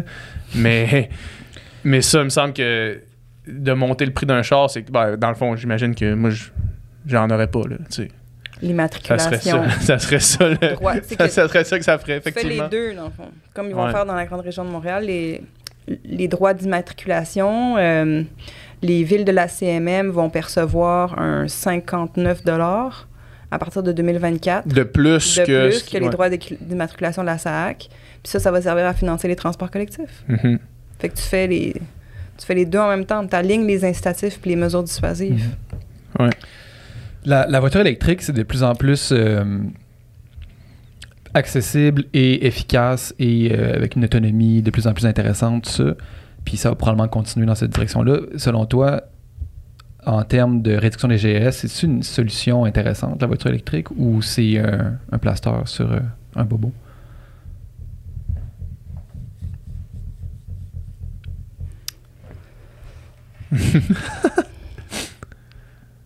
Je pense que c'est un plaster sur un bobo. Puis quand on regarde la croissance de la demande en minéraux, en terres rares, puis en minéraux critiques et stratégiques, puis sécuriser les chaînes d'approvisionnement pour Là, les... Tu parles comme de, de lithium, par exemple, pour les Ouais. batteries. ouais. Moi, ça m'inquiète tellement. On est encore dans une dynamique extractiviste. Les claims miniers, les stratégies, parce que là, c'est c'est la nouvelle géopolitique mondiale là, qui, est, qui est comme une reconfiguration. Là, puis il y a les relations internationales du Canada qui s'ajustent en fonction de ces besoins-là en approvisionnement en matériaux critiques et stratégiques pour avoir une plus grande ind- indépendance, pour sécuriser les chaînes d'approvisionnement. Je- OK, oui. D'un point de vue environnemental, non. Idéalement, non. Il faudrait laisser les ressources dans le sol. Il faudrait réduire au maximum notre demande d'énergie fossile et de ressources non renouvelables. Mais là, si on embarque dans des considérations géopolitiques, de sécurité nationale, ben peut-être qu'il faut à quelques endroits en prélever des ressources naturelles. Où, comment, combien, qui, redistribution de la richesse autochtone, parlons-en. Mais là, personne n'en parle. C'est pas transparent. Il n'y a pas de vision, il y a une vision, mais c'est pas euh, connu des gens. Puis les gens qui en subissent, ben c'est les gens, OK, hey, euh, on va acheter des clés miniers pour pas que ça soit développé. C'est vraiment au niveau micro-local, mais il n'y a pas d'organisation nécessairement au niveau national, puis de mise en commun des, des ressources, puis de mobilisation et tout ça. Mais, euh, il y a vraiment une transformation là, de, de notre économie, puis on, on va réduire, on, on essaie de réduire l'exploitation de l'énergie fossile, des sables bitumineux et tout ça. Euh, projet de Terre-Neuve d'extraction pétrolière, ça serait peut-être le dernier. Mhm. Mais de l'autre bord, euh, oh, finalement, on va creuser partout. Là, des mines, ouais, ouais, c'est c'est ça. Ça Fait qu'on m'inquiète, ça m'inquiète. Finalement, on remplace un, un combustible par un autre type d'énergie, finalement. Ouais. Je comprends. C'est vraiment particulier. Puis est-ce que ça va réduire nos émissions de GES à court terme? Est-ce qu'on va atteindre nos, rédu- nos, nos- nos objectifs de réduction d'émissions? Non. En so même- we're ça doomed. perd- En, euh, en même bon, temps, on le regarde, on, le regarde quand même avec euh, la technologie qu'on connaît aujourd'hui, alors qu'on tu sais, on sait quand même à quelle vitesse ça évolue. là. Tu sais, là, mettons, je pense que de continuer à explorer cette avenue-là, c'est la meilleure affaire qu'on peut faire parce que. Mais pas la meilleure affaire qu'on peut faire. On peut, faire- Oui. on peut faire On n'a un pas le choix. on peut faire un million d'affaires, Ouais. mais on n'a pas vraiment le choix parce Non. que demain matin, sais, puis on l'a dit tantôt, 2025, c'est demain la veille, là. Mais Mm. on n'a pas le choix de faire ça. Fait que j'imagine qu'à la vitesse à laquelle la technologie de voitures électriques avance, puis la technologie des nouvelles batteries, puis des choses qui vont être capables d'être plus verts, j'imagine, parce que là, on est. Si on prend l'échelle des, des voitures, la technologie électrique euh, a deux ans, là, tu sais. Mhm. Fait que j'imagine que on- c'est une voie à vraiment exploiter. Là. Ben, pas exploiter pas au sens d'exploitation, mais c'est une voie à- Explorer. à, explorer euh, Bien sûr. vivement. Là, parce que si on réussit à trouver, puis je veux dire, il y a des gens beaucoup plus intelligents que moi qui travaillent là-dessus à- au moment où est-ce qu'on On se parle. ça. On en jase. Ouais. on en parle. Mais encore une fois, c'est parce que je pense que c'est ça, c'est le genre de projet qu'il faut voir. euh, essayer de voir au plus long terme, même si, comme, euh, tu sais, on, parlait de l'intelligence artificielle euh, hier, là, tout moi, puis Hmm. on a même, tu sais, on sait pas encore c'est quoi, là, ça va nous mener. On sait pas c'est quoi, on sait pas ça va où. J'imagine que c'est une, option, mais encore une fois, euh, tout peut être fait simultanément. là. Les Puis ça, c'est créateurs des disent trucs on a créé un monstre, genre arrêtez. Ouais, non, trop tard. Là. Non, non, non, non. Le, le- le- le tube est sorti du, du, du tube. Le dentifrice est sorti du tube, là. Ouais. Ouais, ouais. Mais c'est sûr que. Non, absolument. Il n'y a pas le choix. Pas le Ouais. choix, c'est sûr, mais comment? Ouais, c'est ça, exact. C'est, c'est- tout, est, de- tout est dans la manière. Puis, euh, puis eff- effectivement, puis même, c'est, la même chose pour le troisième lien qu'on parlait tantôt. C'est un manque complet de transparence des gens qui prennent les décisions puis qui ont la vision sur le long terme. Là, tu sais. On apprenait que les troisième liens, il, il avait commencé les études il y a deux ans là, sur un, un lien euh, Tran- exclusivement transport exclusivement collectif. transport collectif. tu Puis ça- personne n'a parlé de ça. On n'avait aucune idée. Question de transparence, je pense. Ouais.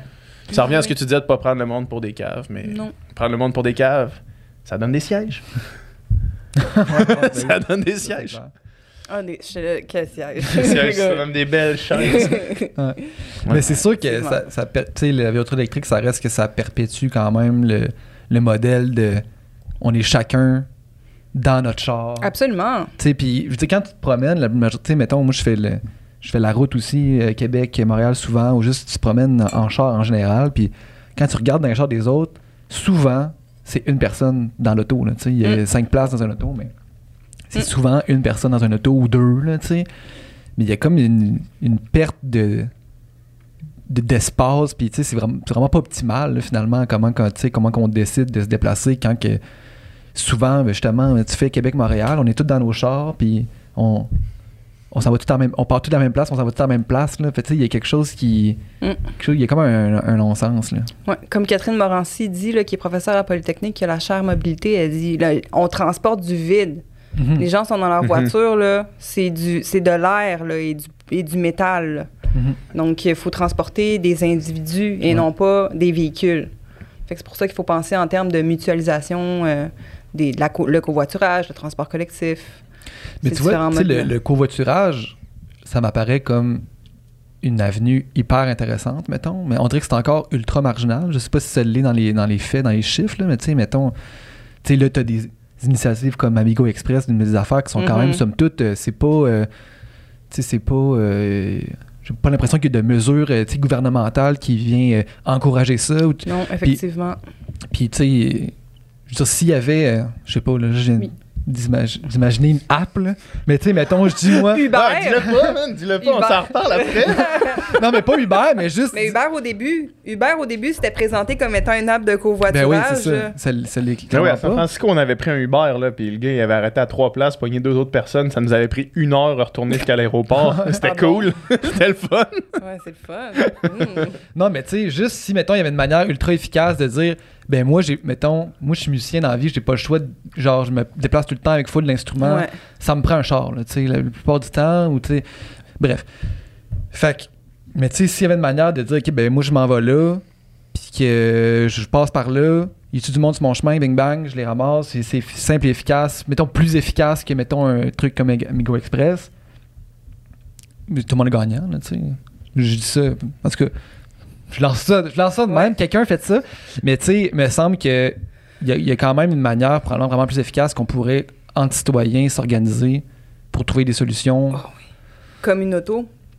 Ouais. Mhm. Comme une auto, mais comme une auto fournissent pas l'été. là. Mhm. Les, les, même euh, les, les enterprises de ce monde fournissent pas. Euh, je sais pas à quel point Amigo Express c'est pas- c'est toujours aussi populaire que ça l'était dans le temps, mais c'est vraiment moins cher là, Mais oui, que de prendre le bus. Là. vraiment. Donc il faut vraiment, ce qu'ils appelle le cocktail transport, c'est multiplier les options. Là. Mhm. multiplier les options pour que les gens aient pas, tu sais, euh, quand on a besoin de prendre une voiture, ben on peut en louer une pour un certain moment, tu sais. Qu'il y a des flottes de véhicules mutualisés, là. Mhm. Euh, puis lorsqu'on fait des déplacements, ben réduire la distance, la fréquence, puis ça, c'est l'aménagement du territoire, Ouais. tu. C'est la même chose aussi, tu sais, justement, des automobiles communes. La plupart du temps, euh, les gens qui ont des, des autos, la plupart du temps, cette auto-là ne roule pas, là, tu. Hum, La, majorité du temps, l'auto euh, ne sert pas, là, tu. Mm. Fait que si elle peut servir le reste du temps aussi, ça rend ça Il y plus a efficace. des, applications qui font ça déjà. Ouais. Mais c'est ça. Après ça, faut que tu. Turo? Ouais. Ouais, Tu sais, c'est un peu le Airbnb des voitures qui je pense. ouais. Puis, mettons qu'on va dans une autre direction, puis qu'on prend, mettons, un film de science-fiction comme euh, Rapport minoritaire, où est-ce qu'ils ont comme un système de... Ils embarquent dans une affaire qui conduit tout seul, mettons. là. Puis on n'est pas loin de ça si on pense aux voitures électriques, puis, mettons, l'intelligence artificielle qui serait capable de planifier les déplacements de tout le monde pour éviter qu'il y ait des bouchons de circulation, dans le fond. Là, tu sais. fait que les voitures se conduiraient par elles-mêmes pour t'amener du point A au point B, puis genre en timant toutes les voitures avec toutes les autres voitures qui sont genre sur une grille euh, de ville. Ça, ça m'apparaît aussi comme quelque chose d'intéressant pour euh, éviter les bouchons de circulation, mais encore une fois, ça crée plus d'autos, plus d'autos, plus de personnes qui voyagent du vide. Ouais, moi, j'aurais comme deux réactions. Ouais. À ce que tu viens de dire. De un, ça pourrait être intéressant. J'ai travaillé avec, un peu avec des ingénieurs de l'Université Laval pour proposer une autre solution pour le tramway. Puis eux, ce qu'ils mettaient de l'avant, c'était un système de transport collectif intelligent. Euh, C'est-à-dire que lorsque des, avoir des sensors pour que lorsqu'un bus s'approche d'une intersection, qu'il y ait des feux clignotants qui donnent la priorité. sais. Euh, puis ça, on le voit aussi avec un peu le- le- les feux de préemption, le réseau artériel. Il y a des solutions comme ça qui permettent d'optimiser euh, les voies existantes et de prioriser, disons, les transports collectifs. Fait que ça, ça serait ma première réponse. Ma Ouais. deuxième réponse, moi, je suis pas une tech enthousiaste du tout. Ah ouais. hein? Puis euh, je suis plus euh, tu sais, pour prendre mon permis de voile. là, tu sais, Je suis plus dans. dans- Ouais, ouais. Je suis vraiment pas euh, tech enthousiaste. là. Mais Ouais. tu penses pas que les solutions vont passer par, par là, par l'intelligence artificielle, par euh, je sais pas, les nouvelles technologies qui peuvent optimiser euh, ce genre de. De déplacement? Ben, on peut. euh, tu sais, euh, je dis pas qu'il faut pas les- nécessairement aller de l'avant avec ces, ces études-là ou explorer ces avenues-là. C'est juste que moi, là, je suis pas dans tout ça. Ça t'intéresse pas. là. Non, Ah, zéro, je zéro, Je zéro. Moi, je suis plus dans la manière dont les villes peuvent se transformer, peuvent in- inciter les gens à prendre les transports collectifs, peuvent avoir davantage de revenus pour ne pas avoir tout le jour à se développer. Donc, euh, mes recherches en ce moment, ça porte sur ça, ça porte sur l'écofiscalité municipale, les Mhm. redevances de développement. Donc, c'est ces questions-là. Puis, euh, donc, c'est pas, c'est pas dans mon carré de sable. Comprends. Euh, Toi, l'idée de densification des villes, j'imagine que c'est une idée que tu euh, championnes? Championne. Mais c'est. Oui. Ouais, puis euh, moi, j'ai de la misère, on en a parlé souvent sur le podcast, mais j'ai de la misère à, à réconcilier euh, l'idée. je deviens anxieux à penser à ça. On dirait que ça me rend anxieux de penser à genre. euh, Quel une- type de densification aussi, là? Parce que ça prend Ouais. quand même un accès, là. Ça prend un accès au parc. Et oui, la une- Ouais, mais un- densification. un, parc. mais au grand parc. Au petit parc. Qu'est-ce que tu veux dire, un grand parc? C'est quoi un grand le parc? grand parc? Il faut avoir accès au fleuve, il faut avoir accès Ouais. au Mont-Royal, il faut avoir accès aux plaines d'Abraham. Il faut que tout le monde ait accès à quand même euh, des, des espaces euh, où se- être en nature, là. Mhm. Donc oui, la densification, mais pas n'importe comment, là. Non, je comprends, mais mettons, tu sais. Qu'est-ce qui te rend anxieux? Ben, juste, je sais pas, mettons, euh, tu vas un sam- comme je suis allé courir sur le Mont-Royal euh, samedi, puis je voulais mourir. Il y avait du monde à l'infini. Il y avait un beau parc, un- au, au sommet du Mont-Royal, un beau parc, un lac. Il y avait du monde. à- comme, une, comme quand tu vois des photos sur une plage, là, genre euh, au Spring Break là, à Miami. là. Du monde. euh, T'as ta- ta- ton, ton- ton- ton tapis de, pique-nique, là. là. Mhm. Puis t'as ça entre les tapis de pique-nique de familles qui se connaissent pas pantoute, tu sais.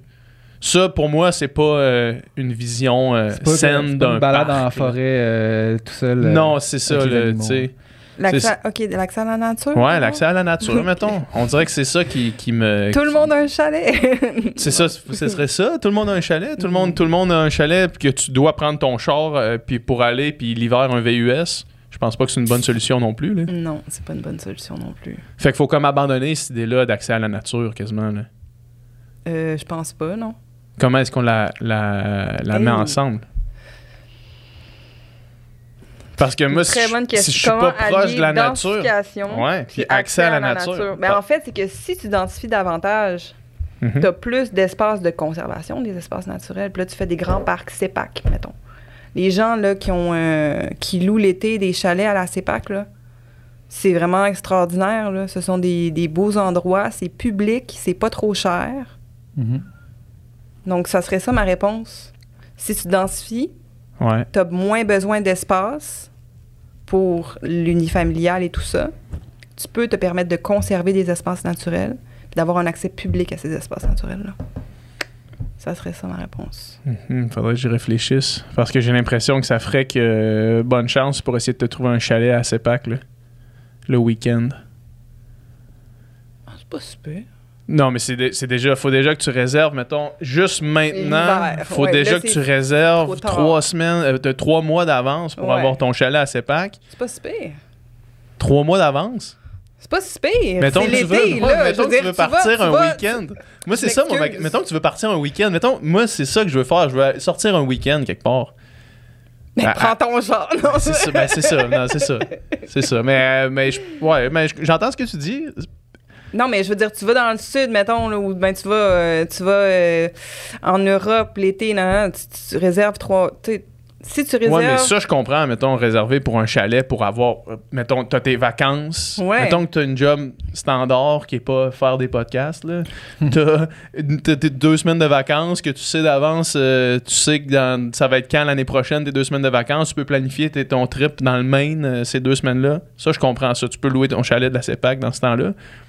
Mais si t'as un long week-end qui arrive, que là, tu veux sortir de la ville, puis là, t'es dans un... un t'es dans une ville qui est densifiée, qui est optimisée pour euh, les petites villes comme on parlait tantôt. Ou les- je pense, je me rappelle plus c'est, quoi le, le- le terme que tu utilisais pour les villes à 15 minutes, là, tu. Ouais. T'as ça, t'es là-dedans.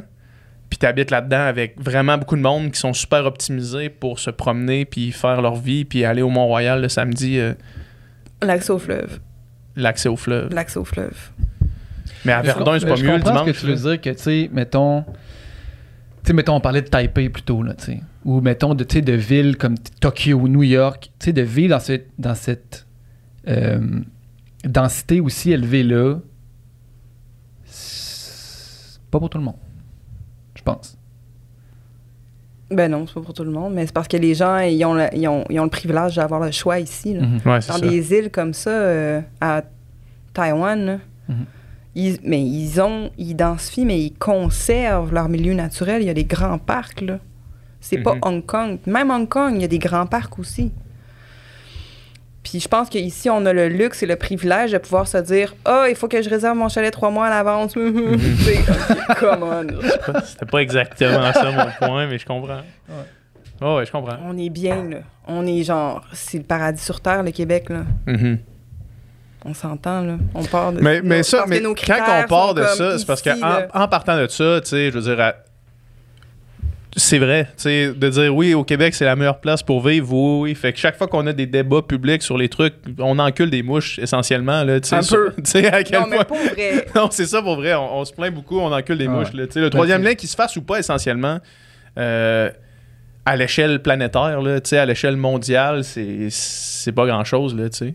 Pour Ouais, nous, mais c'est énorme, question faut en principe. parler. Ouais, exact, c'est ça. Sauf que tous ces, tous ces débats-là qu'on a entre nous, euh, on reste vraiment bien au Québec. Là, tu Ouais. sais. Ben, tu sais, ça reste. Non, mais faut on protéger. tout, je comprends. Je. Moi, je vais me battre, là. Oui, oui, mais euh, à- à- je, je suis pas, je fais pas l'apologie du troisième lien, là, loin de là. là. Puis du genre, ah, Kumbaya, on est tellement bien ici, faites ce que vous voulez. Non. Non, je Mais comprends. C'est sûr qu'il faut juste de remettre en perspective. trouver des solutions et tout ça, mais tu sais, on s'entend. Ben, tu sais, je veux dire, on part, tu sais, mettons, peu importe où je pense, tu, fais de la politique ou ben tu, tu participes au débat public, euh, tu pars de où est-ce qu'on est, puis tu essaies d'améliorer. Exact. Exact. sais. Ouais, ouais. Puis toi, d'ailleurs, par rapport à ça, tu sais, clairement, euh, tu es une experte en, en termes de. Dans mon carré de sable. dans ton carré de sable. Euh, puis là, tu, tu sais, tu disais, mettons, aujourd'hui que tu avais une, une rencontre avec euh, la ville de Laval. Est-ce que, est-ce que tu te sens. euh, est-ce que tu sens que ton expertise est, est écoutée, mettons, au niveau politique? Est-ce que tu, est-ce que tu sens que tu as un, un réel apport ou bien ou ben le, le- le jeu politique est trop puissant pour euh, prendre en considération euh, les opinions des experts? Mmh, moi, en fait, de un, je travaille avec ceux qui veulent travailler. là. Mhm. Je perds, j'essaie de pas dépenser mon énergie avec des personnes de mauvaise foi ou qui ont déjà leur opinion de fait. Mhm. Comme, j'aime, je suis pas quelqu'un qui aime la controverse ou l'ostinage. Mhm. Je suis quelqu'un, tu sais, j'ai, on a tous pas tant d'énergie, pas tant de temps. On peut-tu construire, tu sais? Ouais. Fait que, de un, si ça fait partie de la boucle, oui, là. Fait Puis je travaille. Juste Excuse-moi. c'est une longue réponse. dans le fond, moi, c'est le. Quand je- j'interviens dans les médias, quand je travaille avec vous, quand c'est pas l'individu, c'est la, c'est la, le. Ouais. Tu comprends? C'est Ouais. c'est la personne qui écoute. Moi, je Mhm. m'en fous de l'animateur. C'est la personne qui m'écoute. Puis je préfère faire des entrevues à Moret le matin, euh, Radio X, que Radcan, à la limite. Radcan, tu prêches plus aux convertis déjà, mettons. Exact. Ouais. Puis tu sais, des gens, ils peuvent dire... Puis j'ai des... J'avais déjà eu cette discussion-là avec euh, un collègue, Raphaël Jacob. On a fait notre, Mhm. notre doctorat ensemble. Mhm. Lui était à Temple, mais en Sciences Po. Puis c'est là qu'on s'est connus. Puis lui, il fait des médias, puis il fait des médias partout. Là. Il fait des médias dans la radio privée, publique, tout ça. Tu sais, des fois, les gens, ils, ils- ils voient ça de manière péjorative, là, de par- parler au grand public, mais je m'excuse, mais le monde, c'est ça qui écoute, OK? Fait que si tu veux Oui. avoir un minimum d'influence puis parler au vrai monde, ben Oui. c'est là que ça se passe. C'est pas euh, tour d'ivoire, là. Fait que toi, tu sens que tu as plus d'impact justement en parlant au public puis en influençant finalement le- l'opinion publique que- qu'avec les avec ceux qui sont au top. Moi, mon interlocuteur, là, c'est mes étudiants Mhm. et le public. Moi, je suis payée par le gouvernement, tu sais, en tant que professeur d'université publique. Mhm. Euh, c'est sûr que l'ENAP est un partenaire privilégié du gouvernement. Fait que des fois, on, on peut avoir des mandats de conseil pour telle ville, on peut avoir des mandats de conseil pour le gouvernement, on peut former les gens dans l'administration. Mais moi, je mon interlocuteur, c'est jamais le politicien. là. Mhm. C'est pas tant le politicien. là. C'est pas eux que je tente de convaincre. C'est les gens qui les mettent. Qui le les élus, siège. ouais, ouais, c'est ça, exact. Je comprends. Puis, j'ai pas de. Moi, je fais mes petites affaires, là. Ils disent le, le quotidien est le temple de la foi, là. Moi, je fais. Qui qui dit ça? La même personne qui dit. euh, Ah ouais, personne qui dit la grenouille dans l'eau chaude, à mort. non, mais, Le quotidien, le temple de la foi, ouais. non, mais dans le sens où. le- le- le- juste me laisser 30 secondes pour que ça sink in. Dis-moi ce que tu fais à tous les jours, puis je vais te dire c'est quoi le grand scheme of things que tu fais, là, tu sais. Mhm. Fait que là, Donc, tous les une jours. tâche à la fois, là. Un courriel à la fois, là. Ouais. Une publication à la fois. Une entrevue à la fois. Je suis pas investie d'une mission, là. Mhm. Je veux juste faire ce que mon travail. genre. Mhm. Puis pas me laisser non plus.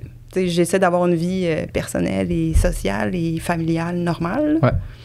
Donc, il faut un l'équilibre. là. Mais non, euh, c'est- j'ai- j'ai- mon interlocuteur, c'est pas le policier. Ok. Mhm. Ok.